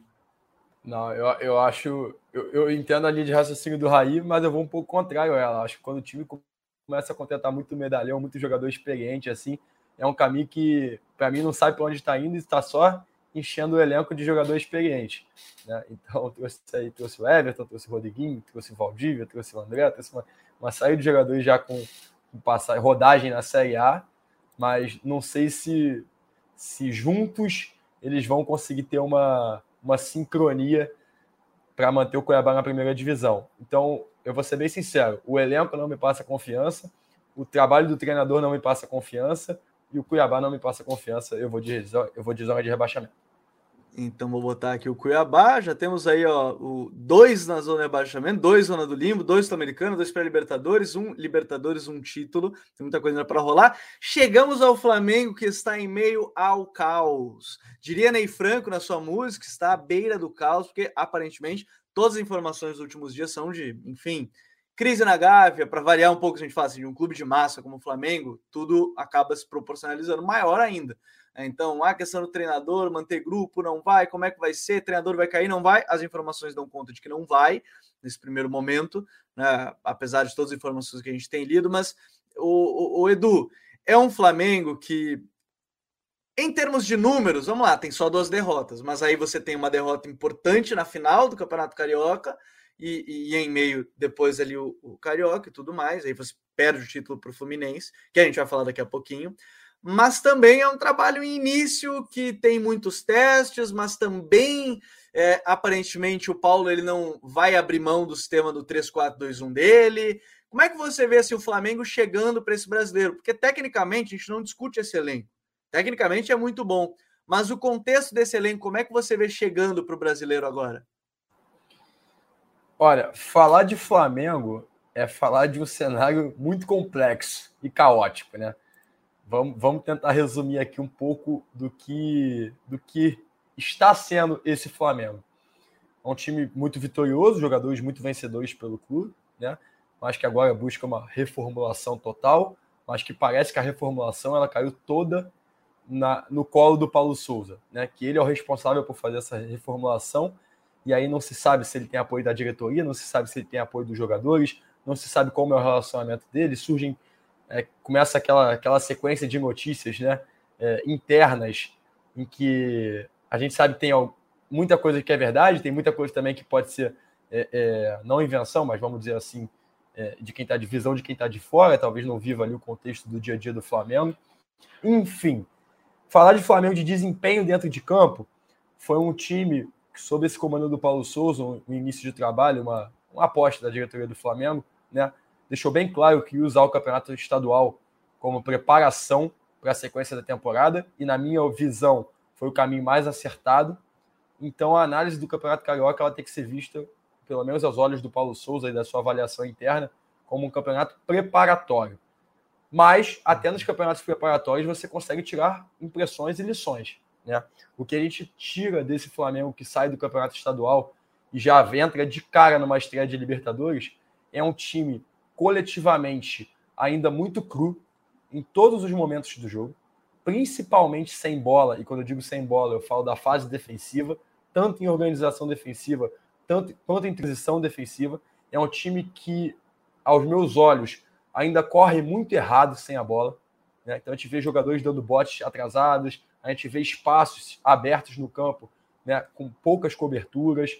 Então uhum. é um time que nos mostra que não tem entendimento ainda é, é, das ideias do treinador no sentido de uma pressão, no sentido quais são os gatilhos para fazer determinada pressão, quais são os gatilhos para proteger determinado espaço. Não me parece que isso esteja bem definido, né? E os jogos contra o Fluminense me deixaram, é, deixaram isso bem claro. Com bola, ainda é um time que tenta se adaptar a um novo modelo, então ainda é um time muito distante, onde os jogadores têm poucas relações próximas, um time pouco associativo. A gente está falando de impressões de campeonato estadual, foi o que nos Sim. deixou. Pode ser que chegue na terça-feira na Libertadores, o Paulo Souza pegue lá tudo que ele escreveu no caderninho dele no campeonato estadual e fale: não, esse aqui é o melhor time que eu tenho para escalar e essas relações com esses jogadores elas vão ser bem cumpridas e o Flamengo render em campo. Mas o que nos mostra é um time coletivamente ainda muito cru. E foi o que eu falei até nas minhas redes após a, derrota, após a derrota, né, após a perda do título para o Fluminense. O período preparatório acabou. Tudo que acontecer daqui para frente vai ter impacto grande na temporada do Flamengo. Agora só tem Libertadores, Brasileirão e Copa do Brasil. Não tem mais período para testes. Não tem mais é, é, jogo para experimentar. Esse período se foi. E desse período, é, me parece um time com muito mais dúvidas do que certezas. É, talvez, no, bem como o Edu falou, talvez nas anotações do Paulo não tenham as dúvidas, mas no desempenho que a gente observa hoje, se tem muito dessas dúvidas, aí, é, e depois eu pergunto para o Edu até, esqueci de perguntar qual é o voto é, dele também nessa posso, briga do Flamengo. Eu, vou, eu, vou, eu, posso deixar até aqui bem claro, o Flamengo briga pelo título. Isso para mim é inegável pela qualidade do elenco e porque o Flamengo tem também cartas na manga, né? É, ah, vai demitir o Paulo Souza. O Flamengo, por exemplo, nesse momento tem um Jorge Jesus, quem sabe, livre no mercado. O Flamengo Sim. tem um, um, poderio financeiro que ele consegue resolver é, é, de maneira muito rápida ali, ter soluções muito rápidas para os seus problemas. E é um time com o padrão do futebol brasileiro muito acima, muito acima. Né? Então, inegavelmente briga pelo título. Agora, como eu falei lá no início, entre os três candidatos, para mim, Palmeiras, Galo e Flamengo, Flamengo hoje é o momento de maior dúvida do que os outros dois. O voto do Edu, então, é briga pelo título. Raí, mas você veio o Flamengo, é briga pelo título. É, e assim, esse ponto do elenco é importante, né? Porque não só. E aí é o elenco, né? Não é o 11. O elenco tem vários jogadores de, de qualidade, em termos dessa ideia. Como é que você vê o Flamengo para o brasileiro? É, isso é inegável, né? A questão do elenco, da qualidade das peças mas acho que o trabalho vai de mal a pior, né? E obviamente que isso não é só culpa do Paulo, obviamente que ele tem a parcela dele, que não é pequena nesse processo, mas acho que tem muito jogador rendendo muito pouco, né? Muito menos do que poderia.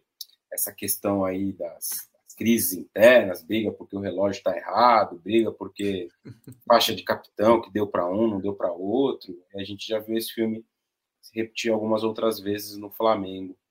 Eu, eu tenho um pensamento de que esse elenco precisava de uma reformulação até um pouco mais profunda. Né?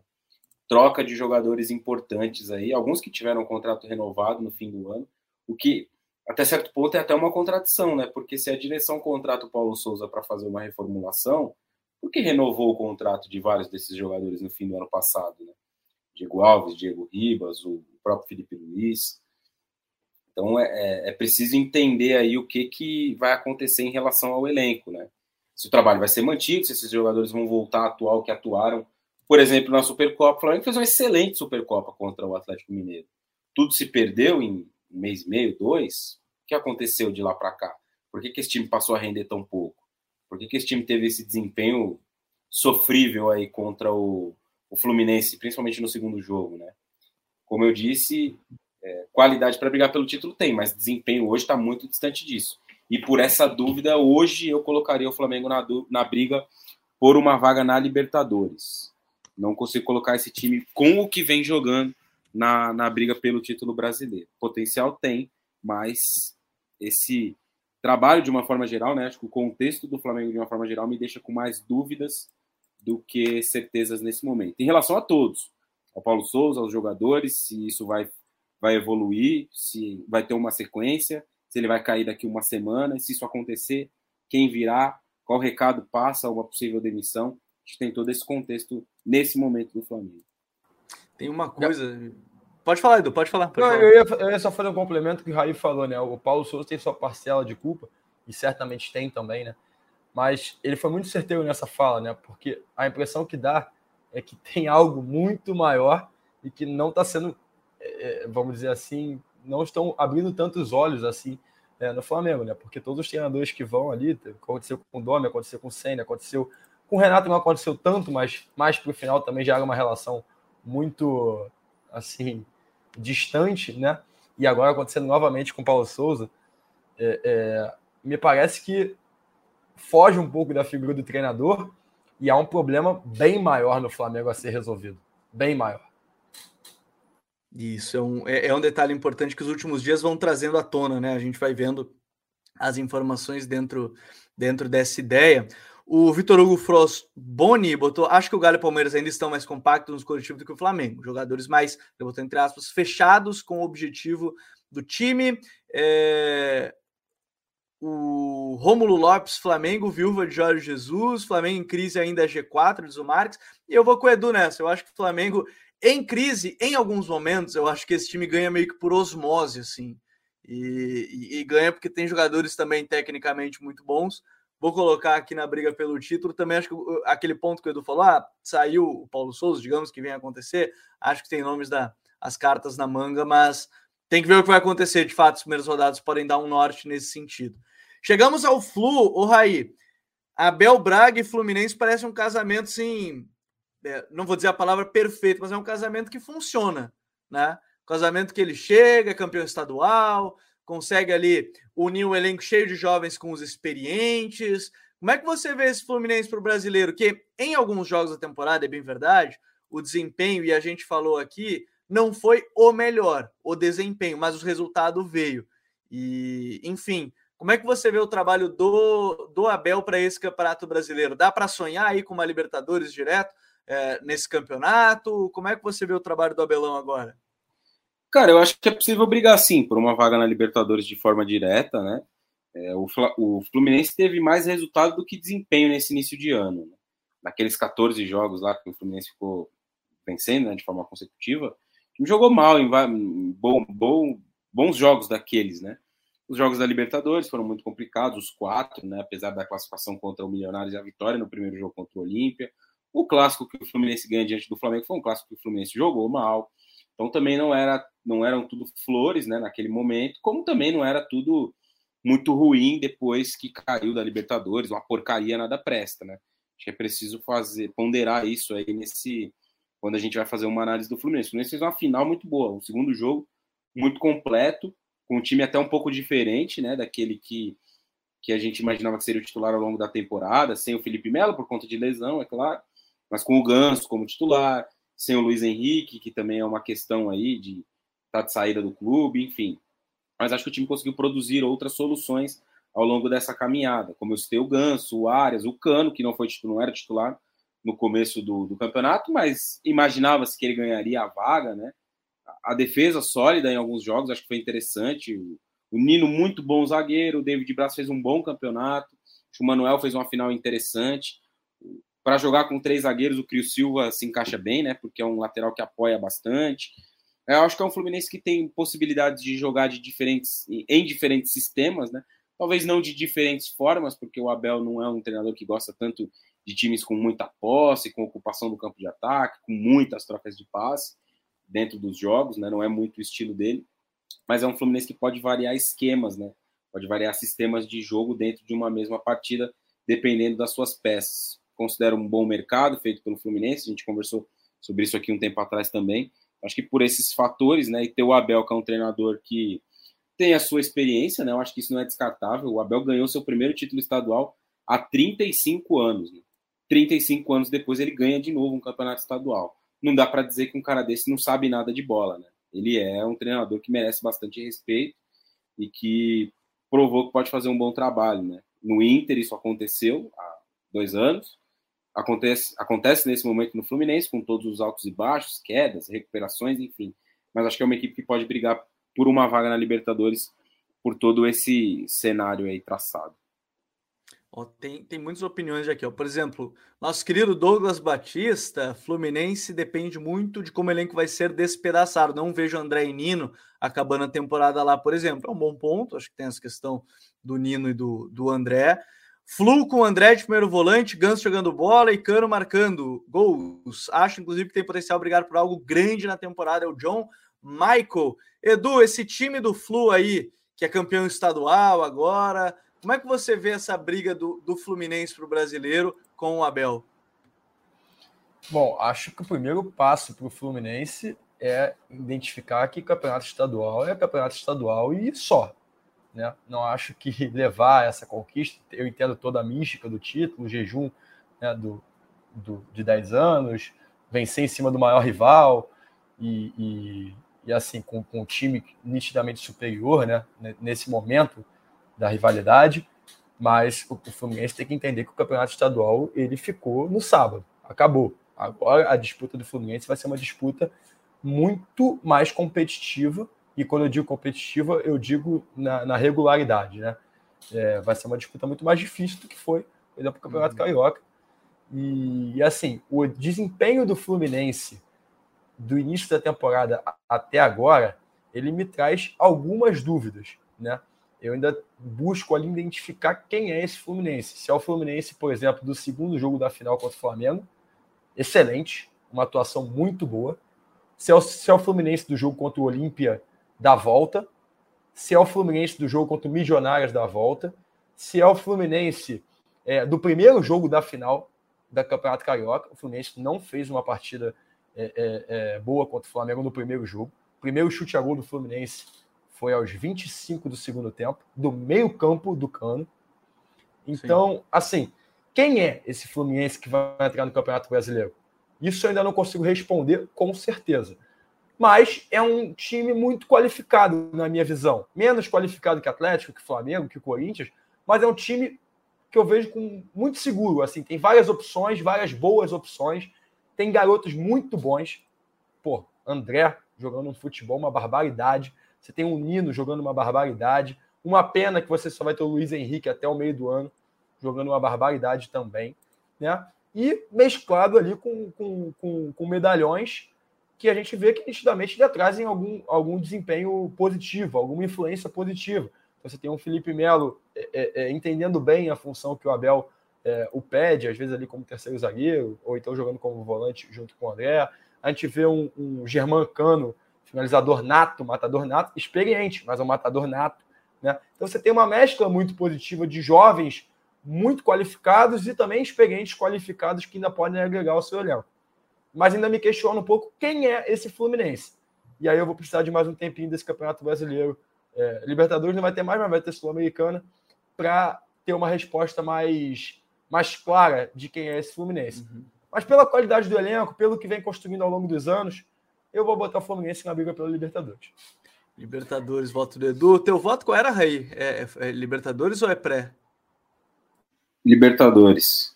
Libertadores. Então já tem os dois votos aí de Libertadores. O, o chat ficou mais ou menos dividido nessa, de pré ou Libertadores, alguns falando em top 5 e tudo mais. Vou colocar aqui, ó, Flusão. Libertadores para o Flusão do Abel Braga. Olha só, são mais de 300 pessoas que estão aqui com a gente. Quem não é inscrito no canal é sacanagem, hein? Vamos se inscrever aí no canal, que é importante para a gente seguir crescendo. Se você está acompanhando nas plataformas de áudio, lembre-se que todo, toda segunda-feira, nove da noite, estamos ao vivo, direto no canal do YouTube. Aí você pode mandar sua opinião, inclusive, sobre os temas debatidos no Código BR. Hoje é edição 66. Fortaleza, o atual campeão da Copa do Nordeste, conquistou aí nesse último final de semana, Edu. É um time que gera expectativa, né? Pelas contratações, Renato Kaiser, Silvio Romero, Moisés. Você tem contratações importantes, jovens na defesa, né? O Landazuri, né? Que é uma delas, que foi titular agora nos últimos jogos, pela ali um pela ausência do Tinga, o outro pela ausência do Benevenuto no primeiro jogo, depois aí ele acabou sendo reserva, Pikachu Crispim permanecendo, qual é a tua expectativa em relação ao Fortaleza aí para esse início de, de, de temporada início de brasileiro. Copa do Nordeste é um bom parâmetro em termos de prévia de brasileiro, por exemplo? É, são jogos um, um pouco mais próximos, né? Você ali encontra jogos um pouco mais próximos ao, ao que você vai, vai ter no Campeonato Brasileiro. O Fortaleza ele chega nesse Campeonato Brasileiro de 2022 é, com o mesmo trabalho, trabalho que encantou o Brasil na temporada passada do, do Voivoda. Chega com uma manutenção muito grande do elenco. Você chega com peças muito qualificadas para reforçar o, o, time titular, como por exemplo o Moisés, é, é, o Renato Kaiser. Você tem ali a consolidação do Lucas Lima como o titular da equipe. Né? Você, então, é o maior investimento do Fortaleza é, é, é, em reforços, mas chega com uma expectativa muito diferente do que chegou em 2021. Se em 2021 o Fortaleza era, era aquela zebra, né, que qualquer coisa ali acima da sua da, da, da pré-libertadores, por exemplo, já era um, um, um feito enorme para o clube e para o que se esperava no início da competição, né? e isso não é nenhum demérito ao Fortaleza, mas era a realidade naquele momento. Um time que alcança a Libertadores vaga direta foi muito acima das expectativas. E naturalmente você traz esse cenário para 2022. Você traz um cenário de que não, se a gente fez isso com um time até menos qualificado, se a gente fez isso com um trabalho que ainda estava ali em desenvolvimento, se a gente fez isso é, é, daquela forma, com investimento, com reforços, com manutenção do time, com manutenção do trabalho, a gente pode fazer ainda mais. Né? Então, o Fortaleza também tem que entender que esse ano a cobrança ela também vai ser um pouco maior. Né? Ano passado era o seguinte: pô, o feito já estava enorme. O que acontecesse ali já era grande. Esse ano o Fortaleza entra com uma cobrança um pouco maior, né? Uhum. De ter que dar um resultado um pouco melhor de, de cara. Então o Fortaleza Os já entra para brigar. Os vão olhar de outra forma também, né? Os adversários olham de outra forma e a própria torcida também cobra de outra forma. Eu tenho certeza que nenhum torcedor do Fortaleza acha que o Fortaleza entra para brigar pela Sul-Americana, porque não entra. Porque não entra. E o cenário que o Fortaleza construiu é, é, nos indica algo muito maior que uma vaga na Sul-Americana, por exemplo. Agora, esse ano também é ano de Libertadores, né?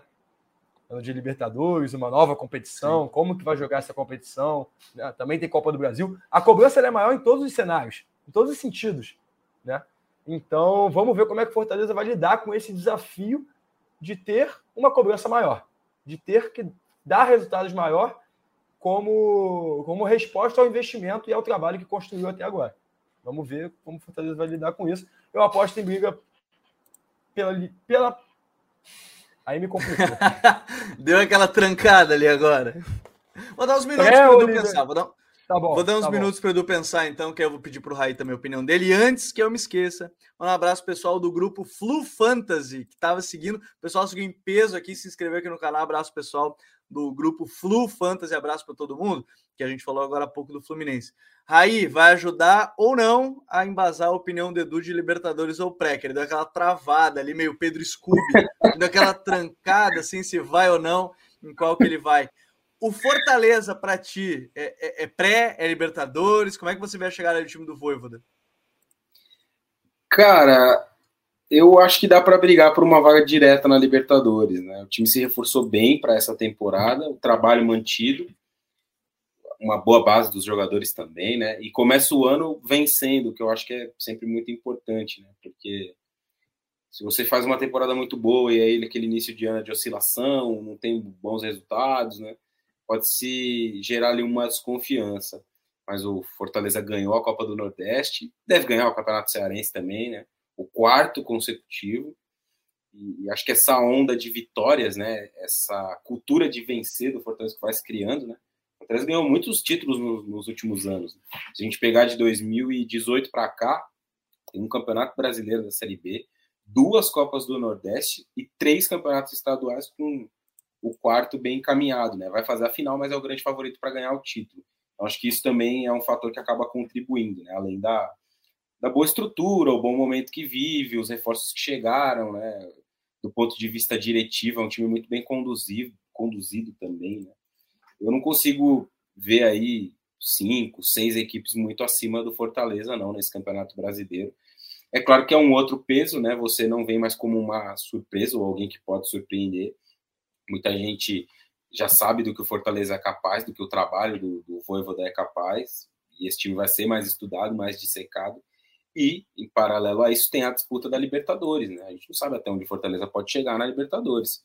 Pode ser que passe de fase, pode ser que vá jogar uma Copa Sul-Americana, né? No fim do ano, eu conversei com o, com o Marcelo Paz e ele disse que o objetivo do Fortaleza era jogar pelo menos oito partidas continentais.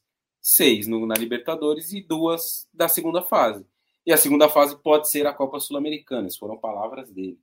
Então isso pode ter algum impacto né, no Campeonato Brasileiro. Você está brigando ali em três frentes, a gente não sabe até onde Fortaleza pode chegar também na Copa do Brasil. Ano passado foi até a semifinal, né? Isso vai condicionar um pouco a disputa do Campeonato Brasileiro. Mas eu hoje enxergo um time entrando no Brasileirão para brigar por uma vaga na próxima Libertadores de forma direta. Né? Acho que está acima aí desses outros concorrentes e até mesmo dos que estão ali abaixo, né? Dos que vão entrar ali ainda, eu acho que só tem três ali que podem lutar por uma vaga na Libertadores também. A gente vai falar um pouco mais adiante. Mas hoje eu vejo Fortaleza nessas condições, vaga na Libertadores. O Raí te ajudou ou não te ajudou, Edu, pro voto? Ou ele te deixou mais em dúvida? Não, não ajudou. Assim, a minha, a minha dúvida não é em relação ao potencial do que o Fortaleza pode apresentar dentro de campo. Isso aí eu tenho certeza que pode apresentar o futebol de Libertadores como apresentou no passado. A minha dúvida é mais em questão de como vai gerir jogar três competições né? Sendo ela uma delas internacional e muito importante que é a Libertadores. E, e, como vai lidar com, esse, com essa cobrança um pouco maior de ter que dar resultado. Mas para manter uma coerência na lista, como a gente colocou Atlético Paranaense e Botafogo, que eu vejo com mais incógnitas que o Fortaleza, e colocou o Fluminense na Libertadores, eu vou botar o Fortaleza na zona de Libertadores de vaga direta, porque acho que é um time mais consolidado, um time que já nos apresentou algo maior do que seria, por exemplo, botar o Fortaleza no mesmo nível do Botafogo, que a gente não viu ainda. Então eu vou botar o Fortaleza na vaga de Libertadores. Bom, é, os dois votos de vaga Libertadores, eu, eu acho que essa expansão do Edu foi boa, que eu, eu penso mais ou menos assim. Se eu coloquei Real também, Libertadores para pré-Libertadores Atlético e Botafogo, vou com o Fortaleza ali podendo brigar para essa Libertadores. Lembrando, né? A Libertadores em algum momento pode ser até direto G5, né? Se não me engano, G6, né? As seis primeiras colocações podem ser diretas, tudo vai depender. Mas concordo muito com o chat aqui, algumas várias pessoas comentaram da questão do elenco para várias competições. Eu acho que esse é um ponto importante que a gente tem que colocar aqui na análise. Vamos deixar isso bem frisado, mas há sim essa possibilidade da Libertadores de maneira direta pelo Campeonato Brasileiro, pelo menos aqui dentro do, do Código BR. Não é inscrito no canal, se inscreve aqui, é bem importante para gente. Chegamos ao Goiás, que foi o time que me derrubou no guia, porque faltando três dias para sair o vídeo Saiu o Bruno Pivetti, né, junto com o Paulo Tuori, que hoje foi apresentado, inclusive, no Internacional, novo diretor técnico do clube. E o Goiás é um dos times que não me passa nenhuma confiança em termos assim, do elenco e do campeonato em si. Então eu acho que a gente está falando de algo, o, o Raí, de um time que me parece hoje, eu, eu não consigo fugir muito meu voto de brigar para não cair nessa temporada. Ah, Gabi, vou acompanhar o relator, né? Você acompanhou muito mais o Goiás do que eu para fazer o guia gente não sabe qual vai ser, quais serão os impactos né, dessas mudanças, mas olhando para o time, né, de uma forma geral, não vejo muitos destaques, não. Tem o Pedro Raul, que há dois, três anos ali teve algumas partidas interessantes pelo Botafogo, o interminável Tadeu, tem só 30 anos o Tadeu, né? Já joga tanto tempo na primeira divisão que achei até que tinha mais, mas não vejo nada de muito especial nesse time. Tem alguns jogadores experientes, né? O, o Auremir jogou o Campeonato Brasileiro pelo Cuiabá, Felipe Bastos, Danilo Barcelos, enfim. Mas nada muito, nada muito diferente nesse time do, do Goiás, não. Acho que é um time que vai brigar para não cair no Campeonato Brasileiro. Um, Fluminense não tem time para liderar esse campeonato, vai perder muitos pontos para times fracos. Enfim, alguns comentários vão chegando no chat. Goiás, para a alegria geral, puxaram o coxa para zona de rebaixamento na última rodada, diz o Alessandro Rafael. Fecha nesse voto, Edu? O Goiás é um time que não passa muito confiança para esse brasileiro? Fecho, com certeza. Pelo elenco, pela gestão, né? Essas trocas de treinador adoidado aí do Goiás, não é novidade, não. Né? Não é novidade. O brasileiro 2020 do Goiás, quando caiu, também trocou o treinador adoidado. Inclusive, quando o Anderson chegou lá, eu falei, acho que agora vai ter um período maior, caiu também. E, e, assim, pelo desempenho que apresentou no campeonato estadual, não, não foi algo convincente. Não enxergo o Goiás alçando voos maiores no Campeonato Brasileiro, não. Vou acompanhar vocês. Agora, Agora, o autor é um mistério também, né? Porque não fica em clube nenhum, é um negócio inacreditável. É, um pouquinho aqui, um pouquinho ali, agora já tá no Inter, né? Como vai ali de, de, de clube em clube o, de, o autor? De três, em, três em três meses. Três em três. É, três meses aqui, três meses ali. É um negócio inacreditável. Para mim, a mais curiosa que eu vi, alguém fez uma thread sobre isso no Twitter, é que ele sempre fala que não quer ser treinador, ele vai lá e assume como treinador da equipe. Alguém fez nos últimos, sei lá, 10 anos aconteceu isso, sei lá, umas sete vezes, mas os últimos anos de fato não aconteceu. Mas antes tinha. É, no passado ele bastante. foi treinador um tempão no Atlético Paranaense. Sim, foi um período. Foi um período. Ele tinha dito antes que ele não queria ser. Levou a final. Ó, que no Inter tem chance, hein? Agora, já que a gente está falando do Inter, chegamos ao Inter, né? Vamos para a dupla de gaúchos agora da Série A desse ano, que é o Inter e o Juventude.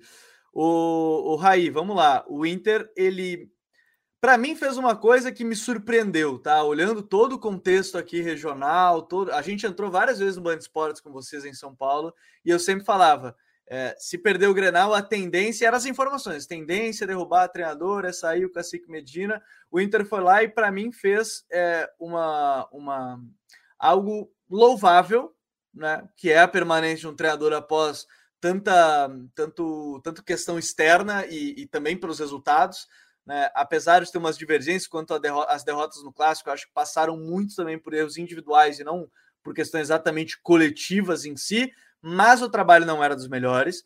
Só que o Alessandro Barcelos permaneceu com o Cacique Medina e isso para mim chamou muita atenção e pode ser um ponto a favor. Fizeram a meia-culpa de chegar aos jogadores de lado de campo, os extremas. Então, acho que tem a meia-culpa e a direção, acho que ela trouxe esse ponto para a permanência. E para mim, hoje teve a frase que o, o Paulo Autuori trouxe, que a função dele vai ser facilitar o trabalho né, do facilitar o trabalho do Medina, da relação Medina é, direção e a direção Medina. Então o autor deve ter esse fator.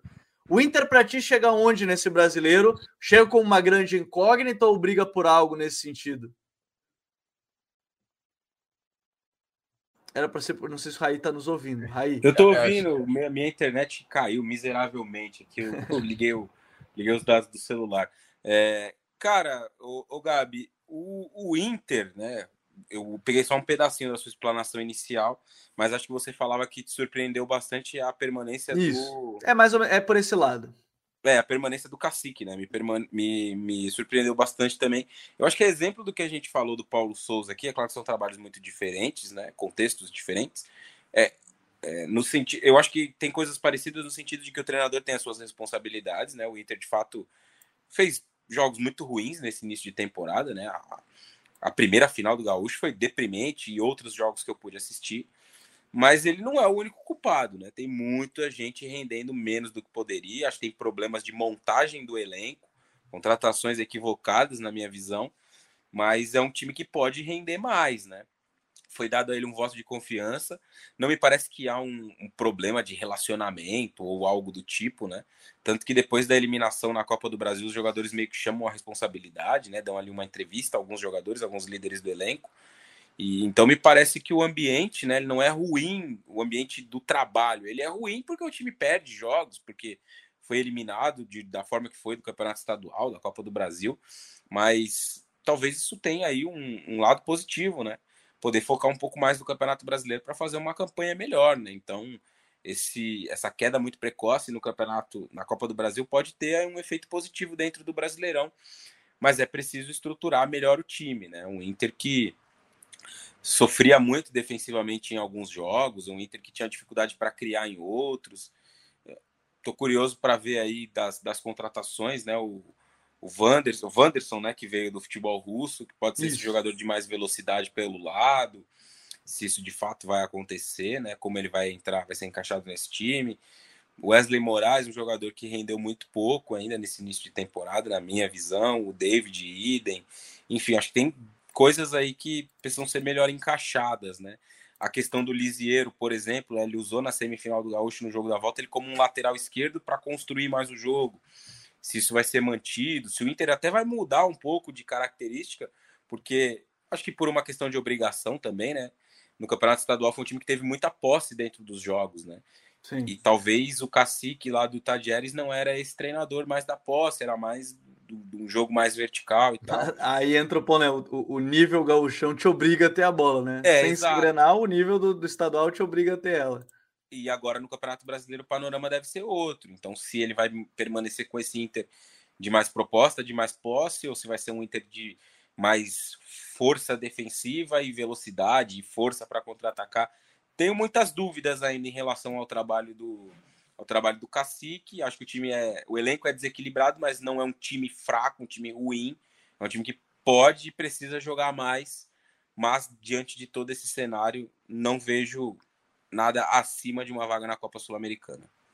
Sula é o voto do Raí. E para ti, Edu, esse Inter, assim, ele, ele chega como uma grande incógnita ou, ou tem essa evolução? Medina agora, teoricamente, vai estar num contexto, não vou dizer que é mais confortável, mas que é a ideia dele de que era um time mais reativo no Tajeres, era um time que defendia e atacava muito rápido, era um time que tinha que ficar com a bola todo instante. É, é, como é que você vê aí a, a, o ponto do, do Medina para esse brasileiro e o Inter?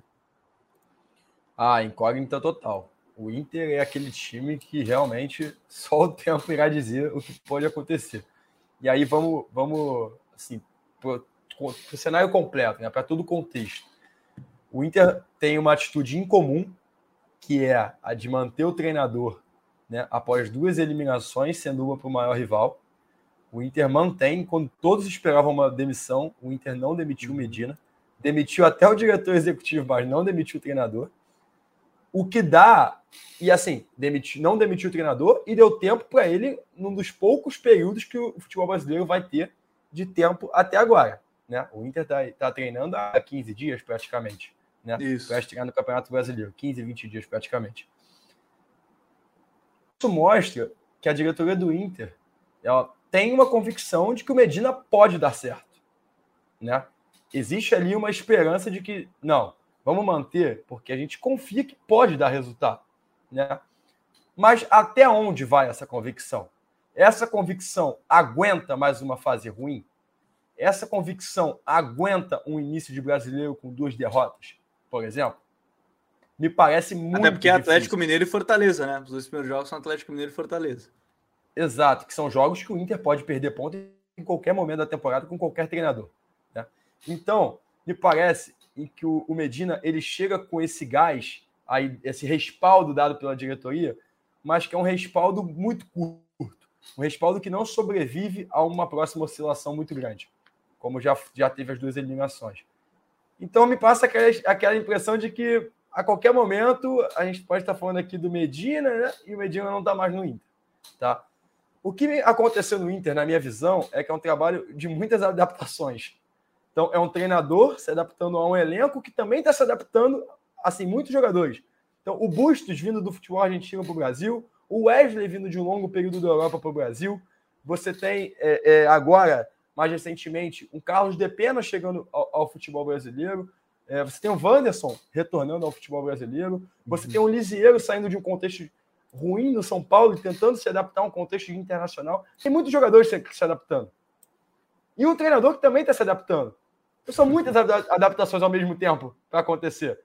O Inter vai dar tempo, mais tempo ainda, para isso tentar florescer?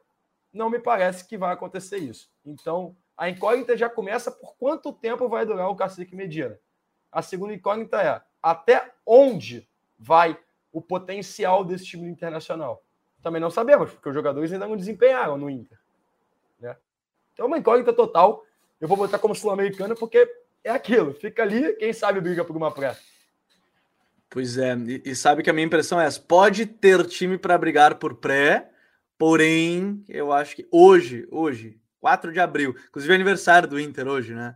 É, hoje, 4 de abril, que a gente está aqui fazendo o código BR, acho que hoje é Sul-Americana, mas abrindo essa possibilidade de fato de, quem sabe, entrar numa questão de, de pré-Libertadores, algo assim. Mas hoje, em termos de desempenho, ainda é uma questão. Pode mais do que vem atuando, com certeza, e aí poderia brigar para uma pré-Libertadores, mas hoje dentro de tudo que apresentou, é sul-americana para esse Inter. Aí a gente chega no Juventude e que, para mim, esse ano é, eu coloco ali para brigar para não cair. Eu acho que o elenco ainda em montagem tem um jogo, dois jogos, né, com o Eduardo Batista, o da Copa do Brasil e o último da, da primeira fase do Gauchão.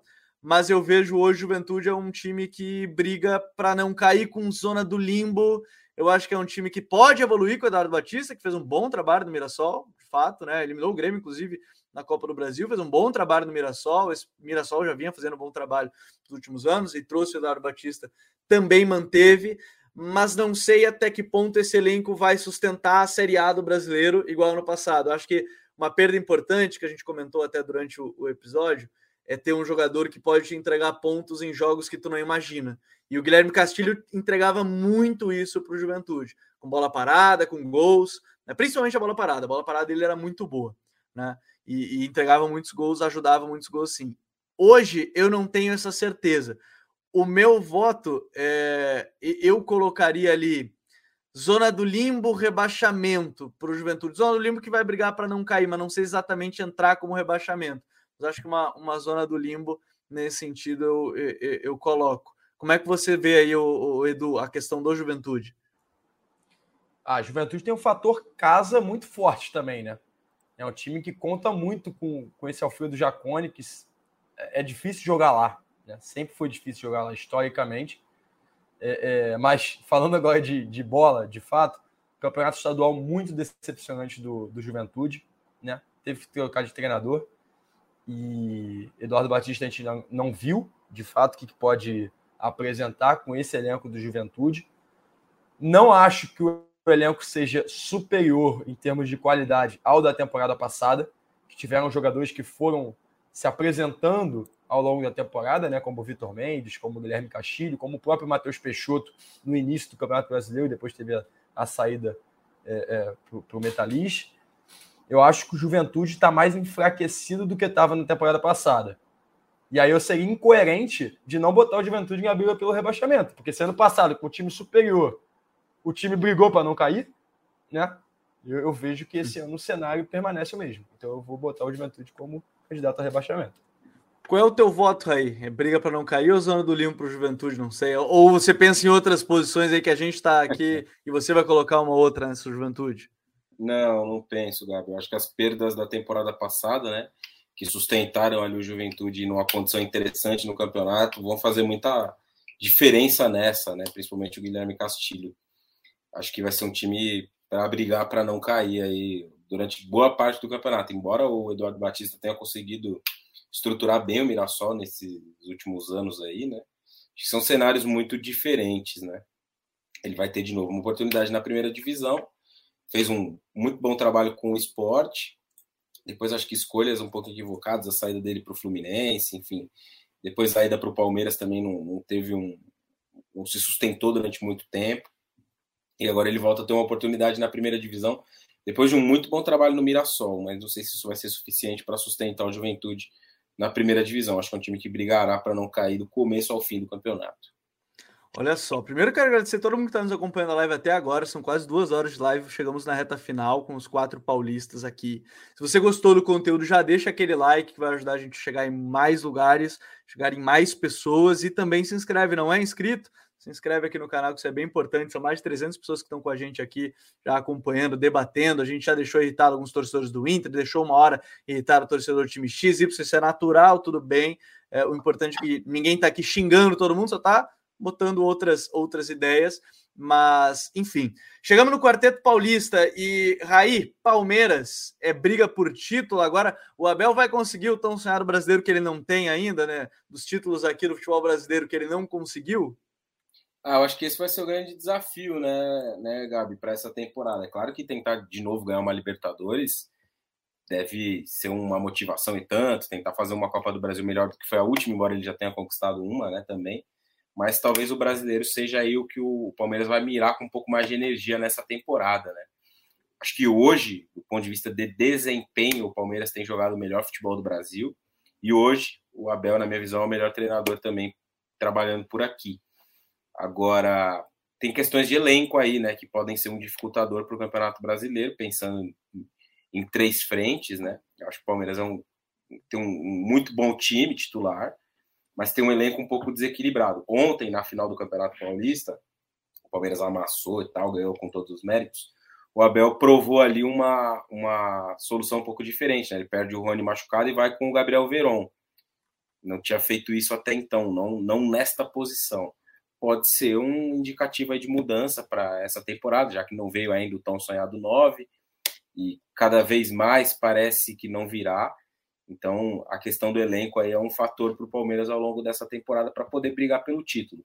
O Atuesta, que chegou, ainda não foi um jogador que se firmou tanto. Estou falando mais dos reservas, porque o titular ali, o time titular, é um, é um time que a gente já conhece, sabe do potencial, sabe do que pode produzir. Mas olhando para as peças de reposição, né, o Atuesta ainda não conseguiu produzir aquilo que dele se espera, de ser um segundo volante, até com características um pouco diferentes de Zé Rafael e, e Danilo, né? Um segundo volante com mais jogo, com mais passe, com mais chegada ao campo de ataque, embora os dois tenham marcado gols ontem. São jogadores de mais força, de destruição, de, de ajudar muito na marcação. É, o Rafael Navarro ainda teve poucas oportunidades, né? Com o time principal ele ainda não jogou. Também é, um, um atleta que não mostrou ainda o que dele se espera. Enfim, acho que o elenco, de uma forma geral, pode dificultar um pouco a, a briga do Palmeiras pelo título brasileiro. E tem um outro ponto, né? o Palmeiras largou antes de todo mundo na temporada. Né? O Palmeiras começou a temporada dia 5 de janeiro, mas começou para valer, né? Não é, ah, vamos aqui ver como é que tá e tal. Não, é a Vera ali, preparação física, porque um mês depois tinha a disputa do Mundial. Não sei como esse time vai chegar em outubro, jogando todas essas competições no, no mais alto ritmo. Mas tem tudo para brigar pelo título, e como eu disse, hoje é, na minha visão, o grande favorito a ganhar o Brasileirão. E para ti, Edu, é, é, esse ponto, assim, é, é, esse nível nesse momento? Eu tô achando engraçado aqui que eu tô lendo o chat enquanto isso, muita gente falando.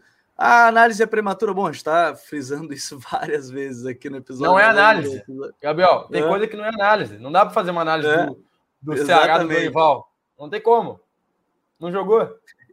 A melhor que eu li até agora, eu falei que eh, o cara não concordou que ele estava com o Botafogo, a gente botou pré-Libertadores, eu confesso que eu não sei qual é o mais, a gente está botando aí no. Enfim, abraço para todo mundo que está participando. Ninguém está xingando ninguém, você está dizendo não concorda, então tá tudo certo, é o que eu sempre digo, tá tudo bem. O Edu, esse é o grande candidato ao título Palmeiras pelo nível dessa temporada que está apresentando ou não? Com certeza é o favorito, um dos favoritos, né? Ao título brasileiro talvez eu, eu vou ter aqui a ousadia de falar que o trabalho do Abel Ferreira, nesse momento, passa pelo seu melhor momento do ciclo. O Abel Ferreira hoje, e, e quando eu digo Abel Ferreira, é porque ele é o comandante, mas o Palmeiras hoje tem uma variedade, tem uma série de alternativas táticas é, é, é, e de elenco que são muito, muito, muito maduras, muito consolidadas. A impressão que dá é que o Abel e aquela questão do plano, né? Aquela questão do, do, do, do mente, mente, mente fria, cabeça coração fria, quente. Coração é, quente. É, cabeça fria, coração quente. A impressão que dá é que o time do Palmeiras sabe exatamente o que precisa fazer para cada situação que enfrentar. Essa é, é, é a impressão que dá. Então, se precisar baixar o bloco e jogar em transição rápida, se essa for a vulnerabilidade do adversário, o time sabe exatamente o que fazer. Se tiver que propor mais o jogo, se tiver que, que, que empurrar o adversário para o seu campo, o time sabe como fazer. Se precisar ser agressivo com bola, o time vai ser. Se precisar sustentar um pouco mais a marcação para depois sair, vai ser. Então, assim, isso alternando peças, alternando, alternando funções. Assim, me parece que o time está muito consolidado. As ideias estão muito claras para todo mundo.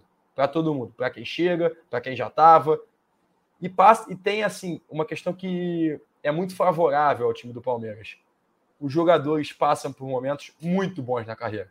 Você tem um Everton pré-Copa, você tem um Gustavo Gomes no nível altíssimo, Rafael Veiga jogando uma bola nível Copa do Mundo. Não vai ser convocado, não acho que vai ter chance na seleção, porque a competição naquela posição ali também é um pouco desleal. Mas tem bola para, para jogar lá. Você tem um Danilo cada vez mais impressionante no futebol brasileiro. Não vai durar, talvez, até o final do Campeonato Brasileiro. Então, assim, você tem jogadores passando por momentos enormes na carreira, somado a um trabalho muito bem feito do Abel Ferreira. Então, você tem ali todas as valências do jogo, praticamente, muito bem definidos e muito bem consolidados. O Palmeiras, para mim, hoje, passa pelo seu melhor momento sob o comando do Abel Ferreira. E 2022 tem tudo para ser um ano ainda melhor do que já foi. E olha que é difícil, hein? Depois de ganhar duas Libertadores seguidas é difícil, né? É verdade. Mas Palmeiras está aí, ó, botando os três, talvez desde o início a gente imaginava mais ou menos, né? Os três principais candidatos: Atlético Mineiro, Flamengo e Palmeiras. Red Bull Bragantino, Edu, time, ó, um dos poucos times que tem trabalho consolidado. O RB você imagina brigando pelo quê? Libertadores esse ano direto, pré-Libertadores, Sul-Americana, título. Como é que você vê o trabalho do Barbieri para esse ano? aí com permanência do Arthur, permanência do Ítalo. A base do time da temporada passada ficou, né? Esse, aí trouxe contratações para a zaga, principalmente, né? Pela saída do Fabrício Bruno. Aí você tem o Léo Ortiz e agora a chegada do Renan, né? Do Palmeiras. Tem o Natan, que era do Flamengo, o Real, que tem jogado mais. Mas a base é mais ou menos a mesma de que foi a temporada passada e na reta final, o Edu. É, e acho que o campeonato do Bragantino ele entra com a mesma expectativa assim do que foi a temporada passada. Acho que o Bragantino entra por uma briga clara de Libertadores, se consolidou aí como uma, uma não vou dizer como uma grande força do futebol brasileiro, mas como um time com, com, com excelente estrutura, com, com dinheiro, né? É, é, com método de contratações bem definido e com o trabalho do treinador já consolidado. Ele tem ideias muito claras do trabalho do Barbieri e manteve peças importantes. Então você tem o Léo Ortiz na zaga, você ainda tem o Arthur, né? É, é, você ainda tem o Ítalo no comando do ataque, você tem uma boa dupla de volantes ali com o Jadson e Ramires e diversas outras opções. Você tem Prachedes, você tem, por exemplo, na frente você tem Elinho, agora está O Raul voltando de lesão, né? Que era titular até a lesão grave que ele teve. Exato, o Raul voltando. O Ramon, que agora que é lateral esquerdo do Flamengo, segue a sua linha de contratar jovens ainda, com grande Sim. potencial, né? Então, agora está trazendo aí, por exemplo, o Ramon, que estava que tava no Flamengo. Então, assim, não vejo outro campeonato para o Bragantino a não ser brigar novamente por uma vaga direta na Libertadores e acho até que vai conseguir. É, é, esse ano tem uma Libertadores para jogar, inclusive na quarta-feira estreia contra, contra o Nacional do Uruguai, né? Acho que o Bragantino vai brigar por Libertadores direto. E para ti, Raí, Bragabu, o Bragabu é o que? É Libertadores direto também, assim como o Edu? Eu acho que é isso, Gabi. O Bragantino vem fazendo um bom trabalho já há bastante tempo, né? manteve aí a base do elenco da temporada passada. Acho que a perda do Coelho, né, como a gente disse quando estava falando do Atlético Paranaense, foi uma, uma perda complicada. O time ainda não conseguiu repor nesse setor, né, ainda não encontrou ali um jogador que possa repetir o rendimento que teve o Coelho por ali na temporada passada. Né. Um jogador muito decisivo na reta final da Copa Sul-Americana, mas é uma equipe com boas opções para vários setores. Meio campo tem vários jogadores, né? Se a gente olha hoje, Jadson e Ramires, mas tem o Lucas Evangelista voltando, tem o, o Raul voltando. Para a defesa também o time se reforçando, né? Tá chegando o Renan, que jogou no Palmeiras aí nos últimos anos. Também um jogador jovem, assim como o Ramon. Só, que... só desculpa te interromper aí. Eu tava, eu tava lembrando do Renan e, no, e me fugiu o nome dele. Eu falei do Ramon e eu tava pensando, não, tem mais um, tem mais um. É, é então, e, e, vai nisso que você disse, né? Que é manter o perfil aí de contratação de jogadores jovens. Eu só acho que é, faltou um pouco mais de, de, de punch para o Bragantino nas decisões. Foi assim na Copa Sul-Americana no ano passado, né, nos jogos decisivos. Foi assim na final da Copa Sul-Americana e foi assim, na minha visão, na semifinal contra o Palmeiras também. Não sei se isso vai ter algum tipo de impacto no campeonato de 38 rodadas, acredito que não, mas nos jogos decisivos eu ainda espero uma evolução, um passo a mais do Bragantino aí para ser ainda mais competitivo, fazer uma Copa do Brasil melhor, mas dentro do Brasileirão é isso aí, Libertadores. E tentar dentro da própria Libertadores também chegar à segunda fase, enfim. Então você coloca Libertadores pro, pro Braga Bull, pré Libertadores? Vamos lá, chegamos no Santos, Edu, esse Santos com Fabian Bustos, contratações também chegaram agora, né? Angulo, o Ron Júlio, e aí vale a importância, né? Onde fica o H do John Júlio? Essa é a pergunta que até o social media do Santos faz. Onde fica o H do John Júlio contratação? Rodrigo Fernandes, William Maranhão, o Maicon zagueiro, mas de maneira geral, aos poucos, acho que o trabalho, sim, foram três foram cinco jogos, se não me engano, no comando do Fábio Bustos, algumas coisas já ficaram bem claras e algumas informações não contam que o time está treinando em três zagueiros, inclusive algo que ele fe não fez no Delfim no Barcelona, mas é, é, se abre essa, essa possibilidade. O Santos, para ti, hoje, é, é, onde, assim, olhando para mim, aí eu já vou dar o meu voto, pelo menos, eu penso hoje, num primeiro momento, é Sula, podendo, quem sabe, ser uma pré. Mas hoje, num primeiro momento, de novo, por ser algo é também meio incógnita, eu boto em Sula nesse momento o Santos, Edu. Só tem que desmutar aí para nós. Normal. o Santos ele, ele me traz assim é, também mais umas incertezas, né? Porque ser início de trabalho, um treinador vindo de fora novamente, é, é, chegando no futebol brasileiro, muitos reforços, muitas contratações, mas o Santos, se você é, pode, podem ter muitos nomes ali que não são tão impactantes assim, mas você tem muitos garotos bons no Santos, você tem é, jogadores estrangeiros que chegaram agora muito coerentes com o que o Fabian Bustos deve moldar a equipe, né? Por exemplo, o Brian Angulo, principalmente, ali aquele 9 em que o, o Bustos gosta muito dessa bola longa, direta para o uhum. centroavante alto, né? Para brigar pela segunda bola. Então, eu não sei. Eu, queria, eu acho que eu vou ser um pouco mais ousado no Santos. Mas acho que o chat vai me xingar também.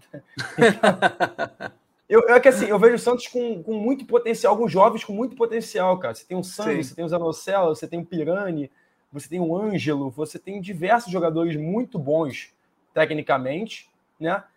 É, um treinador que, talvez vamos ter que depender agora do tempo para saber de fato que, que ele vai colocar em prática, mas que pode aproveitar muito bem esses jogadores, principalmente os reforços que ele trouxe agora.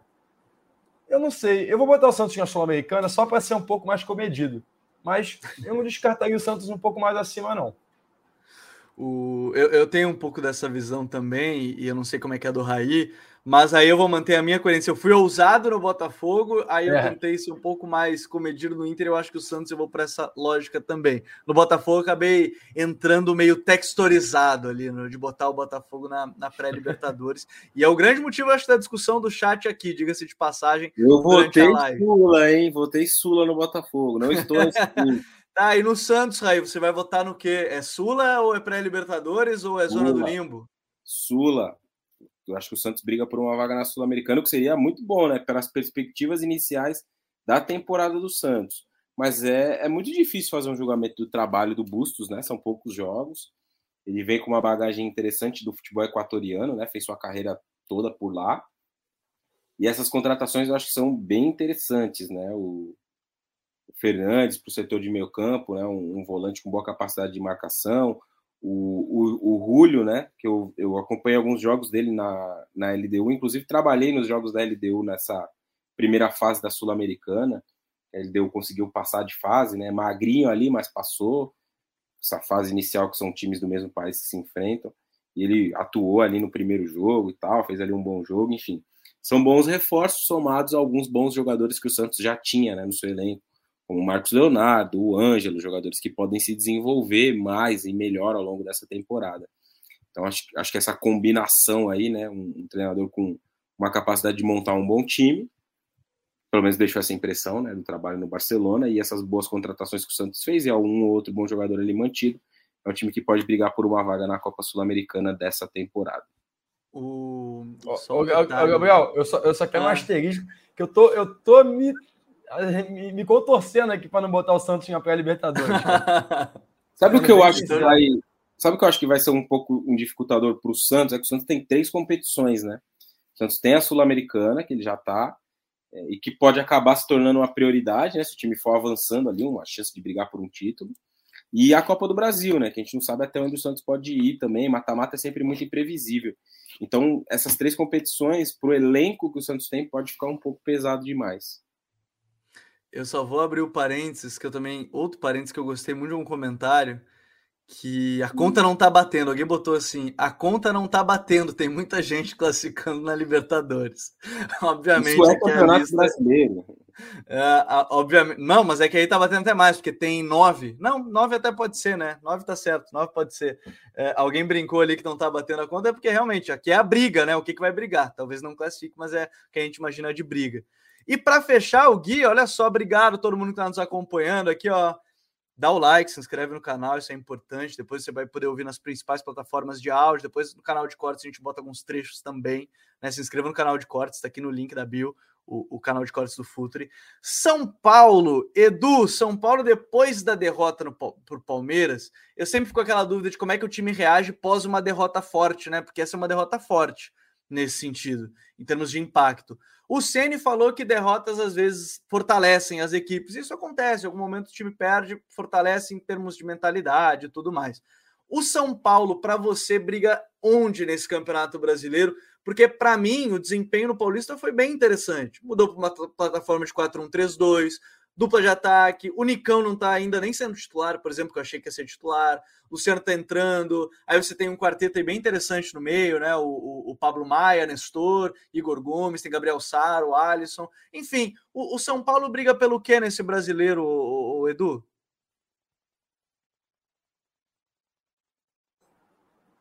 Ó, Gabriel, eu acho que o grande ponto de acerto aí do São Paulo nesse Campeonato Paulista foi ter construído uma base bem sólida para entrar no Campeonato Brasileiro. Inclusive nessa posição de meio de campo, que o São Paulo revezava muito, né? Luan, Gabriel Neves, Nestor, ano passado ainda tinha o Guizieiro, etc. O São Paulo conseguiu achar uma dupla titular ali de fato, né? Pablo Maia e Rodrigo Nestor, e dois jovens que vão correspondendo bastante aí no, no corresponderam bastante, pelo menos, no Campeonato Paulista. Eu acho que o São Paulo tem um, um, um trabalho no, sentido de tem um, uma direção, está caminhando para uma direção, né? Talvez é, é, não seja na velocidade que o torcedor de São Paulo é, é deseja, mas também São Paulo passou por um período aí, passa por um período de uma década de muitas coisas erradas dentro do clube, né? Muitas decisões erradas, muitas gestões erradas do, do São Paulo como um todo. Acho que o São Paulo, o Rogério veio para o São Paulo e conseguiu resgatar um pouco essa segurança, né? Trazer a torcida um pouco para ele, no sentido de, ó, vem, caminha com a gente, vamos, vamos junto, que, que a gente está indo para uma direção. Eu acho que o São Paulo está indo para essa direção. É, não sei se essa direção vai levar já uma briga maior para essa temporada. Então uhum. eu vou ser um pouco comedido e deixar ali na pré-Libertadores. Porque eu gosto do time do São Paulo, eu gosto do trabalho do Rogério Senni. É, eu acho que casa, eu acho que casa, é um trabalho que casa. Então, eu vou de pré-Libertadores. Tem uma coisa nesse time de São Paulo aí que me chama a atenção, é que, e, e foi talvez um fator no, do Ceni no Flamengo, que é a gestão de grupo. E nesse São Paulo ele tem mais pessoas por trás dele, além de ser um ídolo maior né, da história do clube, um dos maiores ídolos, se não o maior ídolo da história do clube. É, como é que você vê o São Paulo chegando para esse brasileiro aí depois desse Paulistão? Cara, eu acho que tem uma boa estrutura, né? Como o Edu falou. É, é, preciso ver como esse time vai reagir depois da pancada que tomou, né? E foi uma pancada grande. Não sei como esses garotos vão reagir a isso, mas a, a perspectiva é de fazer um bom campeonato, né? Eu acho que o São Paulo melhorou bastante o seu elenco, tanto que todos esses jogadores que chegaram aí para essa temporada, né? Se a gente for parar para pensar, Nicão, Patrick, então todos eles aí no banco de reservas, né? O, o Alisson, pouca gente imaginava que seria um titular e se firmou bem no time, pelo menos até aqui, né? O, o Pablo Maia surgiu, o Rogério conseguiu recuperar o Diego Costa e o Éder, né? Jogadores diferentes, um, um mais velho, o outro ainda surgindo, mas que tinha muita desconfiança da torcida. Então acho que tem aí pontos muito interessantes, né? Ver como esse time vai reagir e como vai lidar com as outras competições. Né? O Rogério deixou muito claro que o objetivo é conquistar uma vaga na Libertadores. Então acredito eu que a Copa Sul-Americana será usada aí para dar mais minutos aos jogadores que vêm atuando menos, né? Patrick, Nicão, Rigoni, Luciano, Reinaldo, enfim, talvez até o Volpe, né, que perdeu o espaço com a chegada do Jandei. E o foco vai ser de fato tentar fazer um campeonato brasileiro bom ali para brigar entre os seis primeiros colocados. Acho que tem um bom time para isso, tem um bom trabalho para isso e pode pode alcançar sim esse objetivo mas para esse início aí de Brasileirão, né, comparando aí, pensando nas outras forças, na divisão do calendário, também tem a Copa do Brasil, enfim, eu colocaria o São Paulo também nessa briga por uma pré-Libertadores, mas podendo se garantir numa vaga, numa vaga direta à, à competição da próxima temporada.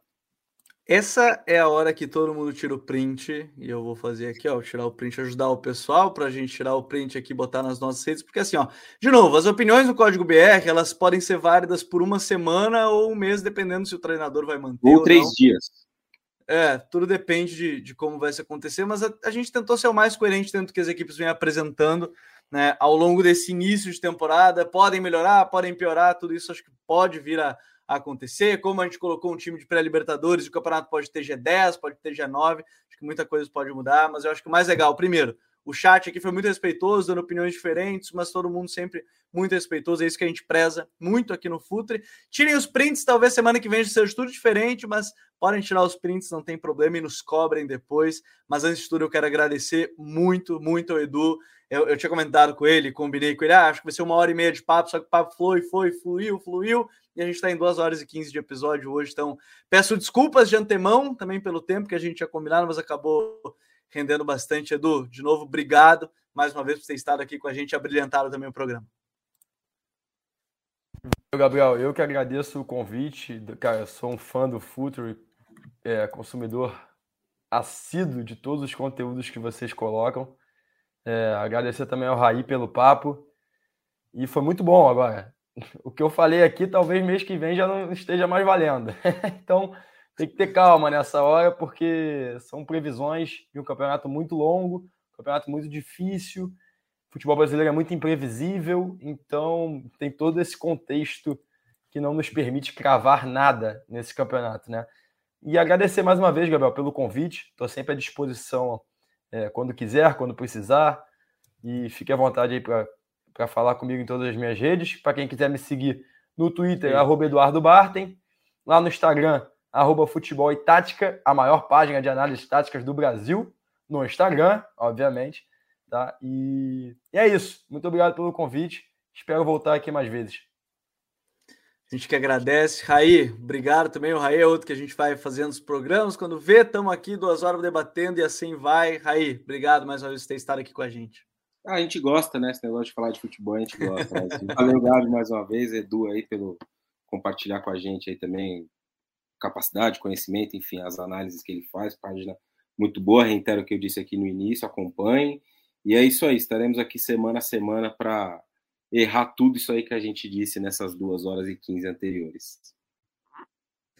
Valeu, Raí. Obrigado a todos que nos acompanharam em mais um Código BR, são 66.